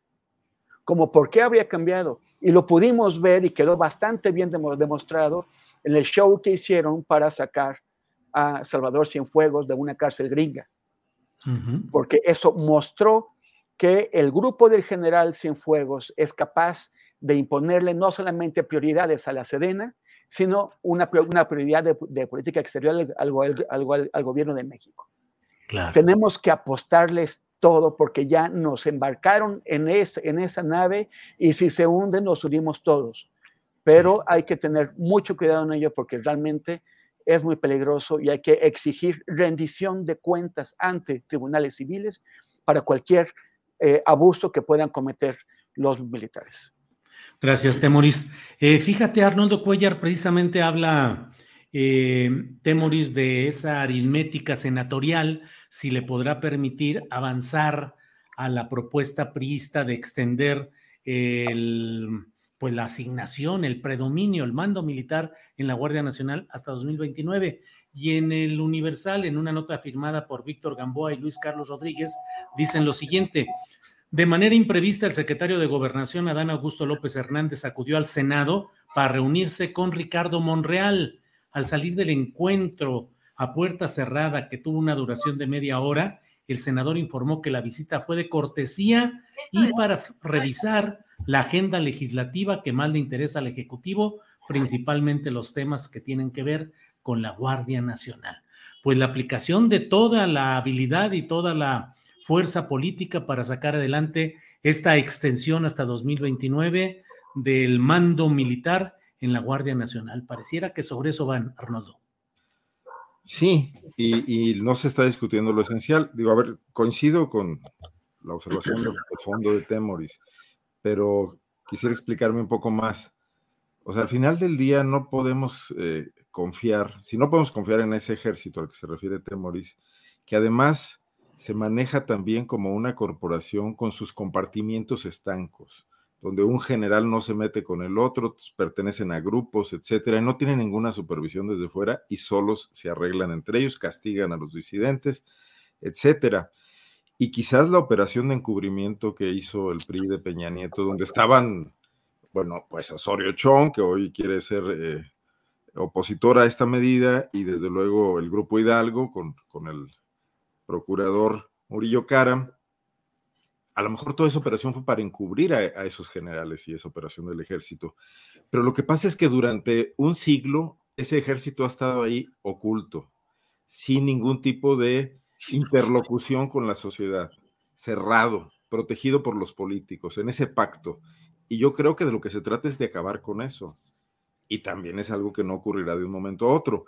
Pero ¿por qué la oposición, por ejemplo, lo que queda de oposición o, las gentes sensatas que están en las cámaras, que no están metidos en, la dinámica de hacerle caso a Claudio X González, eh, nada más porque sí, porque es una tabla de salvación, no están planteando sentarse con López Obrador, con Adán Augusto, con quien sea, y decirle, apoyamos siempre y cuando pasen estas otras cosas. Apertura total a la transparencia dentro del ejército. Tribunales civiles para los militares que, que cometan delitos, etcétera. Eso es lo que deberíamos estar trabajando porque al final del día necesitamos que esa fuerza enorme, hasta ahora más bélica que otra cosa, sí intervenga, sí se modifique, sí trate de, democratizarse un poco, iniciar un camino para llegar a esa sociedad moderna donde un civil y una mujer puedan ser secretarios de la defensa, que no va a pasar de un día para otro, porque tenemos una historia de complicidades. Vicente Fox le temblaron las botas cuando tuvo que enfrentarse a eso, e, y López Obrador lo mismo, bueno, no usa botas, pero tampoco eh, se lo permitió y no estaba en condiciones y al contrario hizo la apuesta por apoyarse más en el ejército frente, frente a las críticas de sus opositores y no negociar con, con los partidos que podría, con los que podría haber establecido incluso alianzas, como era en su momento el PRI antes del bloque opositor, como era Movimiento Ciudadano. Eh, pero en algún momento tendrá que pasar, porque no podemos seguir con bandas armadas en las calles, un ejército al que constantemente estigmatizamos y no le damos eh, eh, ningún tipo de crédito, cuando también quizás de esos 350 mil hombres, los que han cometido excesos son un porcentaje pequeño y quizás haya altos mandos a los que llevar ante tribunales y es por lo que habría que estar pugnando en este momento, pero tendría que ser una discusión nacional. No, no porque nos pongamos de acuerdo todos en lo que debe pasar, sino porque hay que discutir lo que debe pasar pero atrincherados en el sí o no, en la militarización así generalizada y sin, discernir, como dice el general, o sin distinguir, eh, pues no vamos a ningún lado, ¿no? Y entonces le damos oportunidad a los Osorio Chong, que no tienen ninguna agenda civilista ni democrática, sino simplemente la lucha por el poder dentro del PRI, para que, o a Monreal, que a su vez esté en lo mismo, construyendo una candidatura presidencial externa dentro de las fuerzas eh, morenistas a que tomen esos temas para negociar con ellos, pero nadie está tomando el tema central de traer de nuevo la paz a este país. Gracias, Arnoldo. Arturo Rodríguez, por andar hablando de telenovelas, ya son las 2 de la tarde con 40 minutos, se nos está yendo el tiempo y no hemos hablado de la visita del secretario de Estado de Estados Unidos, Anthony Blinken, eh, y bueno, también el cambio o la moderación en el discurso del 16 de septiembre que ha anunciado el presidente López Obrador, que ya no va a tocar, dice, um, eh, los temas que había anunciado con un, pues que habían generado expectativas de que iba a ser un discurso muy retumbante y bueno, parece que no lo habrá tal cual. ¿Qué opinión tienes de la visita de Blinken y del, pues, el cambio de postura del propio presidente López Obrador, Arturo? Bueno, yo creo que el, tema de esta visita es eh, parte de un proceso eh, regular de relaciones diplomáticas, ¿no? Perdón. Salud, salud, Arturo Rodríguez, salud. Ahorita vamos a hacer una telenovela que se llame La salud que yo robé o alguna cosa así por el estilo. Discúlpenme, pero este, y me da mucha pena, nunca había estornudado. Primero el mosquito, Arturo. Hoy, hoy este, el, el, medio ambiente conspira en mi contra, ¿no? algo he desequilibrado.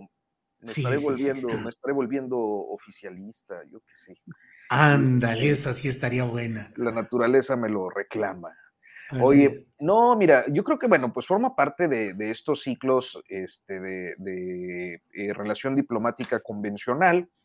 Y está el contexto de la reunión de alto nivel, que sobre todo se enfoca al, tema económico, como, digamos, eh, jefa de la, de la eh, comitiva, pues, que recibe esta reunión de alto nivel, eh, Tatiana Cloutier, la secretaria de Economía, está eh, su contraparte estadounidense y naturalmente pues, hay temas de agenda binacional que, se tienen que ir suavizando en aras de pues, la, la relación eh, de interdependencia que existe entre las dos naciones, nuestro mayor socio comercial. Este, entonces, me parece que en ese sentido, pues eh, es sano que se alcancen ciertos eh, esquemas, digamos, de atemperamiento eh, y de evitar que se escalen las, las diferencias, los diferendos entre dos naciones, aun cuando por la propia naturaleza de este tipo de, relaciones, eh, pues no existe la facilidad para saber qué es lo que auténticamente se negocia y luego se queda uno nomás ahí con, pues algunas versiones y tratando de interpretar, pero pues yo lo inscribiría en este sentido, en el de una relación diplomática convencional que trata de, atemperar los ánimos eh, en contextos en los que estos se han visto, este, pues a veces, digamos, con cierto sonrojo ante eh, diferentes expresiones y acciones. Bien, Arturo, gracias. Em, Temoris Greco, sobre este tema de la visita del secretario de Estado y eh, el discurso que se esperaba fuerte del presidente López Obrador el 16 de septiembre. ¿Cuál es tu opinión, Temoris? Pues he estado leyendo muchos comentarios, sobre todo de la oposición y de, y de columnistas, que, que parece que, que son como nuevos, ¿no? O sea, como que tratan de extraer conclusiones muy, muy, muy determinantes a partir de eventos aislados, lo cual no se debe hacer en ciencias sociales y el periodismo se inscriba dentro de las ciencias sociales. Este, como que de, pronto ya dicen que vino Blinken, le dio un manotazo a Andrés Manuel y que Andrés Manuel ya, no, ya, se, ya se va a comportar y como, como si no supieran, o sea, como si no estuvieran leyendo. a ver, es muy difícil extraer conclusiones cuando realmente no sabes qué es lo que se discutió y qué se acordó, qué se negoció, qué se cedió, qué, qué se entregó. Eso no lo sabemos, no lo han dicho los estadounidenses, no lo ha dicho el gobierno mexicano. Son cosas que iremos pillando poquito a poquito eh, a lo largo de los meses y quizás de los, de los, de los, de los, de los años. Pero también como si no conocieran a Andrés Manuel que Andrés Manuel eh, eleva la voz y la baja de acuerdo a su estrategia, lo ha, lo ha hecho una y otra vez, que con el mismo, la misma mano con la que abofetea a Carlos Loret de Mola, abraza a Javier Alatorre y le dice amigo, aunque Javier Alatorre haya acabado de, golpear a su gobierno.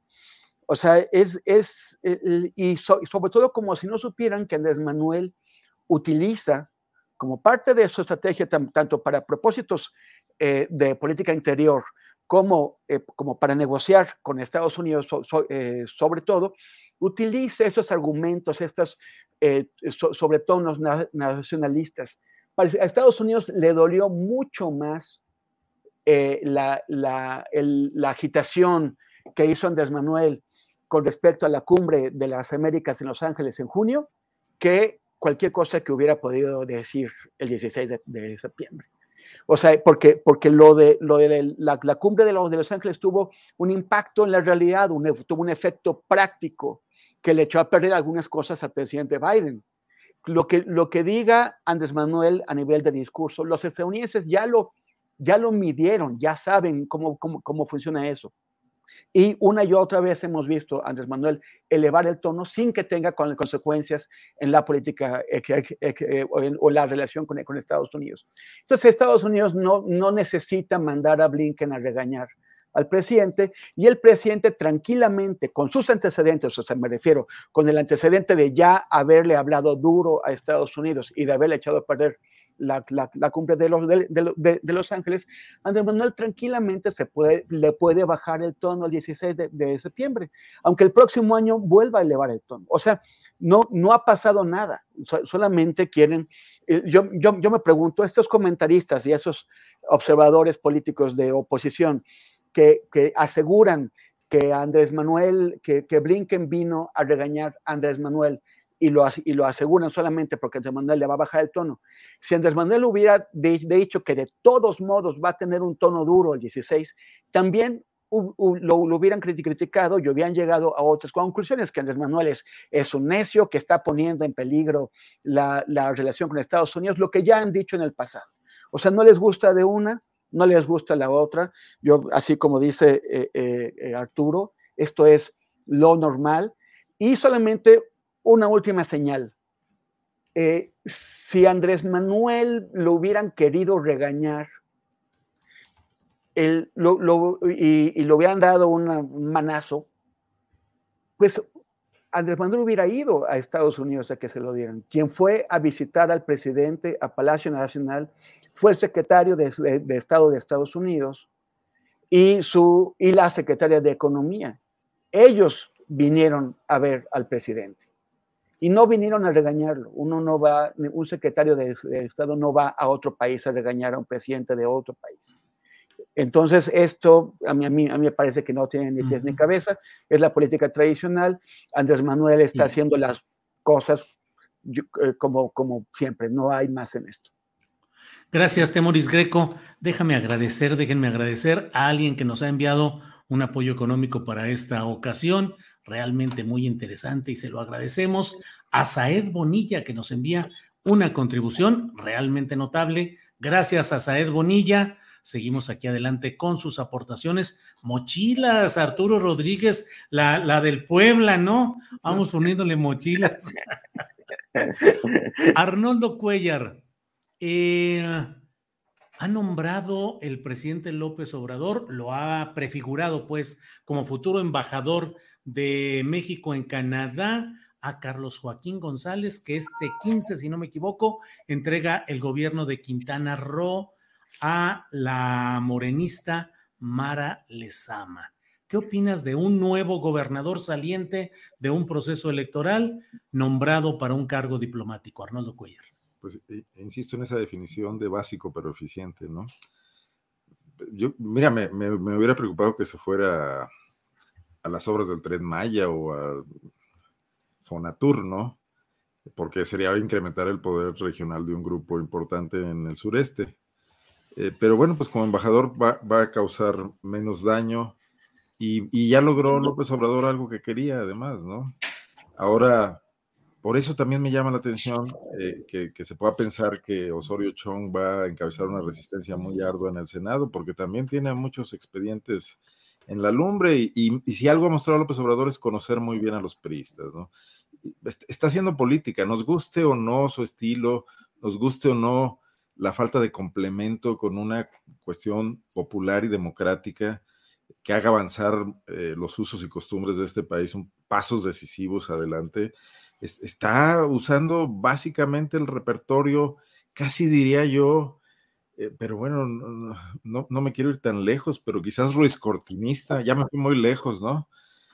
Está manejando al, al, PRI, a su oposición, incluso al PAN, como si estuvieran todos siendo sectores de su partido político, ¿no? Y, y, y con el añadido además de que no, no es en, es de forma abierta, es todo por encima de la mesa, ¿no? Entonces, ¿qué, qué es preocupante de todo esto? Pues no hay eh, un sucesor a la vista que pueda seguir manejando una política de ese tipo y Andrés Manuel va a dejar una agenda muy cargada en ese sentido. Y además, va a dejar desmantelados a los partidos políticos. Ya, ya estaban semidesmantelados, pero les está dando el tiro de gracia tanto cuando los golpea como cuando los hace entrar en varas negociando con ellos. Les está quitando toda credibilidad. Y bueno, no quisiera dejar de comentar este tema de, la visita de Blinken. Eh, decir que, bueno, brevemente nada más, ha aumentado la capacidad negociadora del país, nos guste o no nos guste y con su retórica y con estas amenazas, eh, Ibargüengoiti hubiese sido feliz recreando ese episodio de, llamar a una noche de degüello desde, desde el balcón del Palacio Nacional con la campana de Dolores ahí, ¿no? que, amenazó con eso y, ha logrado eh, sentar a, dos funcionarios importantes del gobierno norteamericano. Pero además hay que recordar sencillamente que el gran ganón del tratado es Estados Unidos, que los mayores réditos del Tratado de Libre Comercio los tiene Estados Unidos y que ni de lejos están pensando eh, en que puede ser una solución que eso cambie. ¿no? La integración de los tres países en un gran mercado y en fuerza de trabajo barata, además en el caso de México, les ha traído enormes beneficios. ¿no? Bien, gracias Arnoldo Cuellar. Debo dejar constancia, Temoris y Arturo, de que en el chat el héroe de este día es Arnoldo Cuellar. Un, un tuitero. ¿Eh? No lo planeé así. ¿no? lo planeaste. Dice una cuenta cuyo... Oye, oye, ¿por qué todos, por qué todos los del chat son guanajuatenses?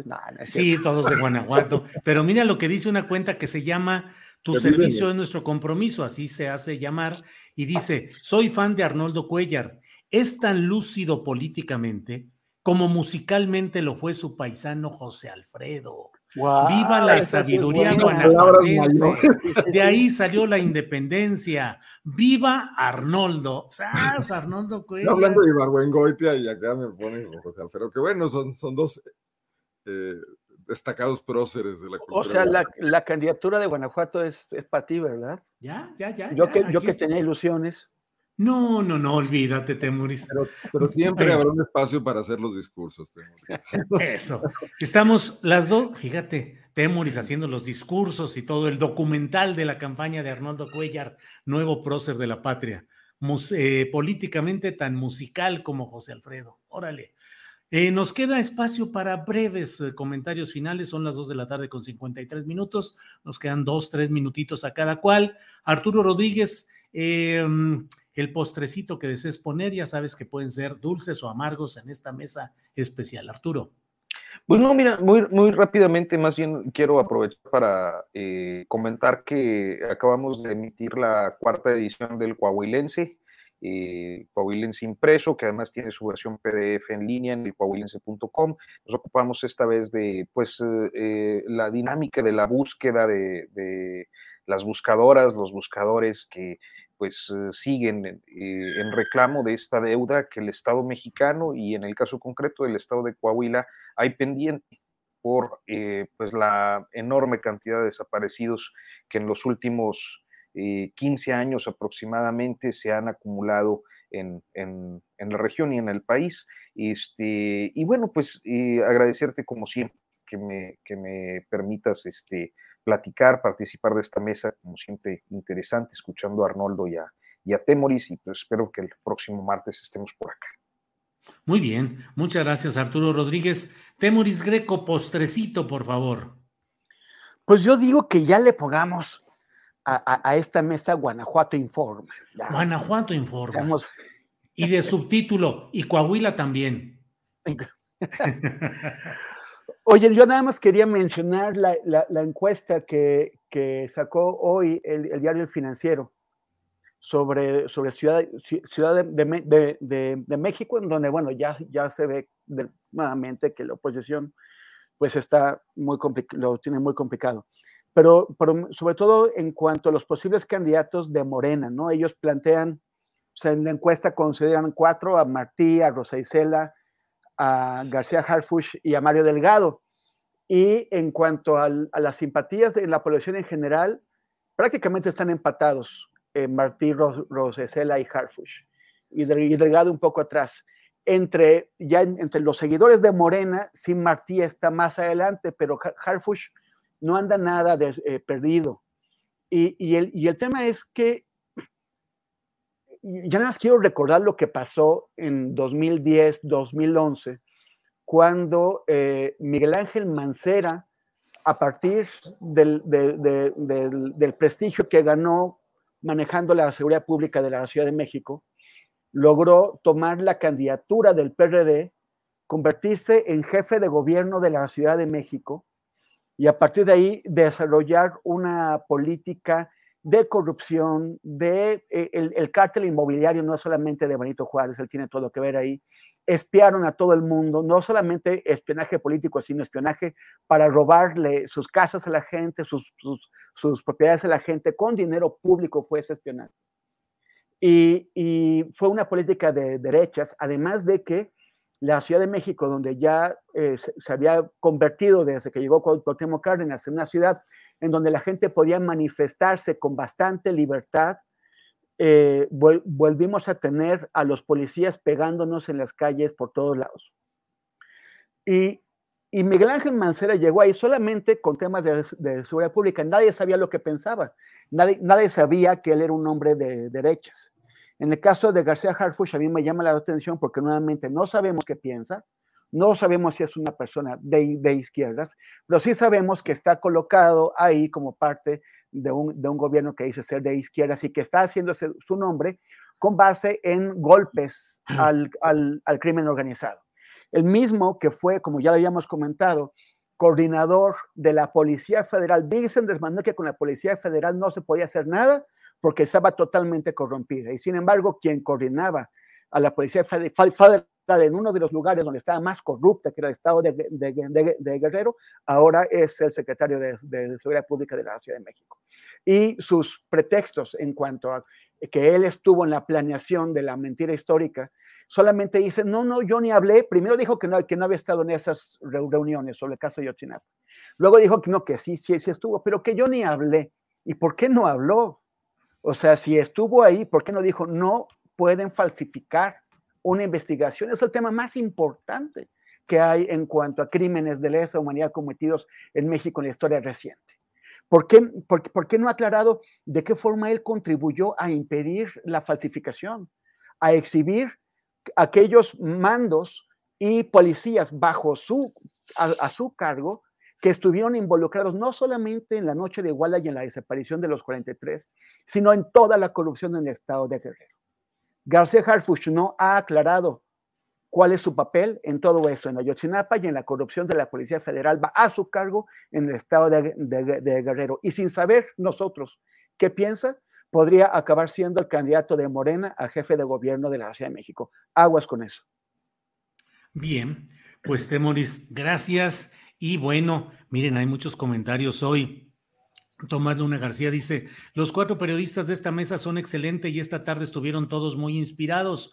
Ojalá, don Julio, algún día ellos te pudieran infundir más esperanza y menos pesimismo. Bueno, bueno. Y otro por ahí dice, em, eh, no, no lo encuentro ahorita, pero alguien señaló diciendo que lo bueno de esta mesa es que no se dejan llevar. Aquí está, miren. Lo que aplaudo de esta mesa es que no caen fácilmente en los comentarios absurdos del ASTI, dice Amanda Veje. Pues qué bueno que ayudan ustedes a moderar y a atemperar estos comentarios astillados. Arnoldo Cuellar, te toca cerrar esta mesa con el postrecito, que no necesariamente tiene por qué ser eh, guanajuatense. Sí va, guatemalteco. Ser, sí va a ser guanajuatense, pero tiene un ribete nacional y creo que necesita mencionarlo. Mira, en, Guanajuato hay un proceso de expulsión a un político histórico del Partido Acción Nacional, Carlos Arce Macías, fue compañero de Fox en las gestas desde los noventas de Carlos Medina Plasencia, estuvo en el gobierno de Fox como director de mejora regulatoria, estuvo en Profeco, ha sido diputado local, diputado federal. Es un personaje, pero tiene eh, un particular punto de vista, habita en Guanajuato Capital y es muy crítico de este alcalde folclórico Alejandro Navarro que se retrata con Santa Fe Clan, que se viste con un chaleco que dice sheriff y sale a patrullar de noche las calles armado, que ha, dicho muchas barbaridades que han sido memes nacionales, aquello de que traigan sus toppers a Guanajuato los turistas o que los que traigan toppers no los va a dejar entrar y que por ejemplo fue el autor de este Museo de las Momias tan polémico que finalmente el INA desechó el proyecto porque no tenía nada que ver con un acto de dignidad para exhibir esos restos, sino con una comercialización. Bueno, pues eh, Carlos Arce es muy crítico, escribe en el periódico AM cada domingo, regularmente eh, hace críticas sobre el actuar del alcalde, es argumentado, nunca le falta el respeto, pero el PAN le inició un proceso porque le causó daño electoral al partido político. Estamos, y el PAN nacional lo validó, la comisión que se, de disciplina interna, o sea, tuvo ahí el visto bueno de, de, de los jerarcas nacionales panistas. Y me llama mucho la atención que un partido que se queja de que Andrés Manuel lo estigmatiza, les llama conservadores, etcétera, que abusa de la libertad de expresión, aquí en su seno, en su bastión político que es Guanajuato, sancione la libertad de expresión de uno de sus militantes hasta llegar a la expulsión. Eh, han llegado al colmo de presentar como pruebas los artículos periodísticos de, Arce Macías en, la Comisión Interna de Orden. Él va a ir a litigar a los tribunales electorales, se va a poner interesante el tema, pero me parece importante eh, observar y voltear a ver a estos adalides de, contra el autoritarismo, practicándolo en su seno también, ¿no? Bien, pues gracias Arnoldo, gracias. Eh, así es que terminamos esta sesión. Arturo Rodríguez, gracias y buenas tardes. Gracias. Creo que había un caso, hubo un caso similar no hace mucho, si no me falla la memoria en Puebla, también de, de alguna, creo que era mujer panista, que había hecho críticas eh, al, panismo o, alguna administración panista en, alguna sección de opinión de, un medio de comunicación y que también tuvo que enfrentar el, proceso y creo que sí la expulsaron. ¿eh? Es que sí son, pues, pues, la intolerancia. Voltear a ver la vida interna de los partidos, no salen a proponer cosas afuera y adentro tienen ahí, son como catacumbas, ¿no? Arturo, gracias y seguimos la próxima semana. Gracias, Arturo. Temoris Greco, gracias y buenas tardes. Ah, no, como que Graco, espérate. Oye, no, nada más este, enviar un, bueno, devolverle los amables saludos a Eliana Lara, a Laura Mondragón, a Luciel, a Hazel Margarita Castro y a las chicas Alcalá. Este, ya no los pude ver todos, pero bueno, gracias. Y también nos vemos e invitarlos bueno, invitar a todo el mundo a que nos sigan en nuestros distintos espacios. En mi caso, arroba Temoris en Instagram y Twitter y facebook.com diagonal Temoris. Muchas gracias, Julio, Arnoldo, Arturo. Un abrazote. Nos vemos el próximo martes. Gracias. No se vayan porque enseguida viene Adriana Buentello con información y comentarios, pero no, no, aún no cortes, eh, aún no cortes, aún me falta despedir a Arnoldo Cuellar. Arnoldo, gracias y buenas tardes. Hasta la semana que entra, gracias. Hasta luego. Hasta luego, gracias, adiós. Bien, nos vemos con ellos próximamente y vamos de inmediato con Adriana Buentello. Adriana, buenas tardes. ¿Cómo estás, Julio? Muy buenas tardes. Saludos a todos los que nos escuchan todavía eh, a estas horas. Pues para cerrar el programa hay información de Mario Delgado, dio una conferencia de prensa. De hecho, todavía hace unos momentos estaba en vivo, yo creo que sigue la, la conferencia, Julio, pero fíjate algo interesante, dijo que se reunió ayer con el presidente Andrés Manuel López Obrador y le externó algunas peticiones de los militantes y también habló de los priistas, también... Eh, pues eh, de alguna manera reconoció estos cambios que han tenido legisladores del Partido Revolucionario Institucional. Vamos a escuchar qué fue lo que dijo. Ayer platiqué con el presidente, él me insistió que él, terminando su mandato, se va a retirar por completo. Yo le hacía el planteamiento que había muchos compañeros y compañeras que querían que como expresidente él formara parte eh, del Consejo Nacional o de alguna instancia de nuestro partido, pero me dijo que él va a respetar su palabra y se retira por completo eh, de la política. Entonces, no, no será consejero nacional el eh, presidente, tratando de detener a nuestro movimiento sin ninguna razón, sin ninguna propuesta alternativa Creo que de esto ya se dio cuenta el PRI, que aliarse con la derecha pues los llevaba rumbo a la extinción y justamente votando en favor de iniciativas que favorecen al pueblo es como pudieran empezar a recuperar todo lo que han perdido. Julio, vaya, vaya, vaya. que eh, estos aplausos o este halago que hace Mario Delgado a legisladores priistas, pues en estos momentos que hay estos cambios y estos, eh, pues estas pugnas políticas, pero también eh, yo preguntarte, Julio, ¿quién, pues lo hemos visto también en algunos comentarios y en algunas opiniones, quién es la que incluso los, las otras corcholatas han dicho que es como favorecida por el presidente Andrés Manuel López Obrador, Julio? Pues quién es la corcholata que se dice que es la favorita, pues es la de Claudia Sheinbaum. Así es. Y pues Julio, ¿tú crees que ella podría decir si hay piso parejo? Pues sí, porque ella es como la unidad de medida. Ella está haciendo en estos momentos la regla que puede decir, no, no es cierto, no debería decirlo, ni sí ni no, porque finalmente ella está en una condición de parte de este juicio, no puede ser juez y parte.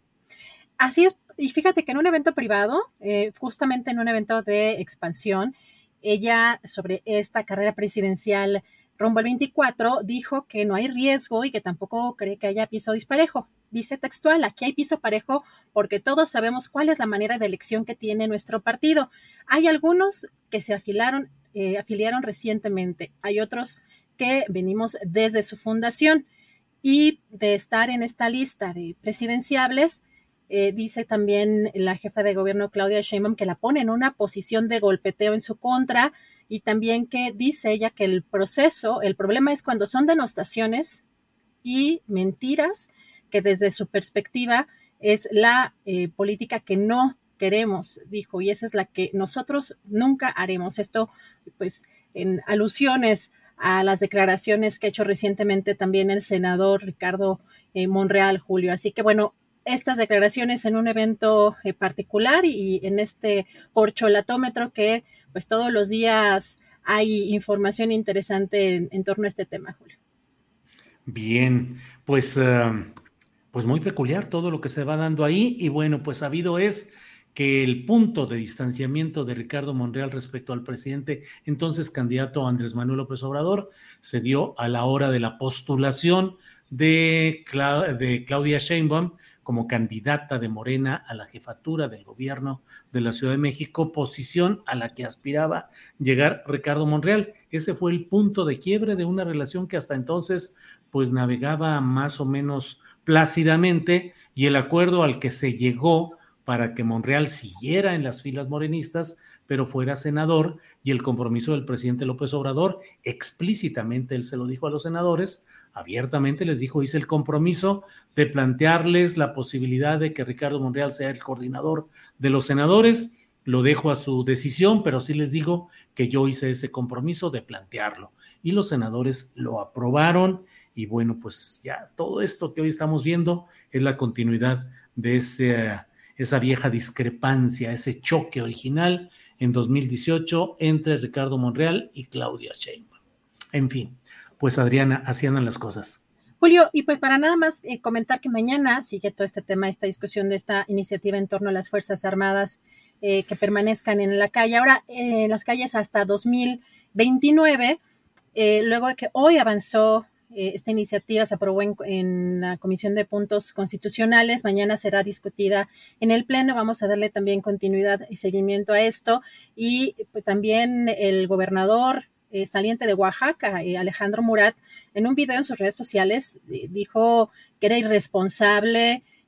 retirar de las calles a las Fuerzas Armadas y que además el Partido Revolucionario Institucional, Julio, que pues era un partido que ha sido capaz de tomar decisiones con criterio propio, así que hay fuertes señalamientos todavía eh, en estas negociaciones, eh, Julio, sobre todo en estos cambios que veíamos también incluso de los propios spots del PRI, rechazando hace pues varios meses, sobre todo en, en las elecciones pasadas, este tema o este manejo del presidente López Obrador respecto a la seguridad. Julio.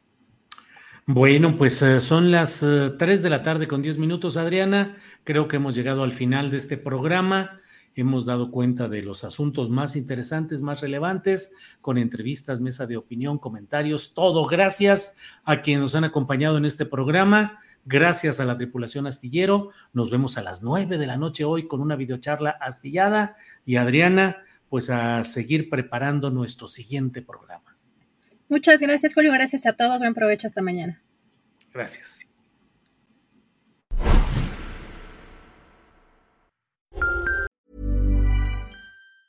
Tired of ads barging into your favorite news podcasts? Good news. Ad-free listening is available on Amazon Music. For all the music plus top podcasts included with your Prime membership. Stay up to date on everything newsworthy by downloading the Amazon Music app for free or go to amazon.com slash news ad free.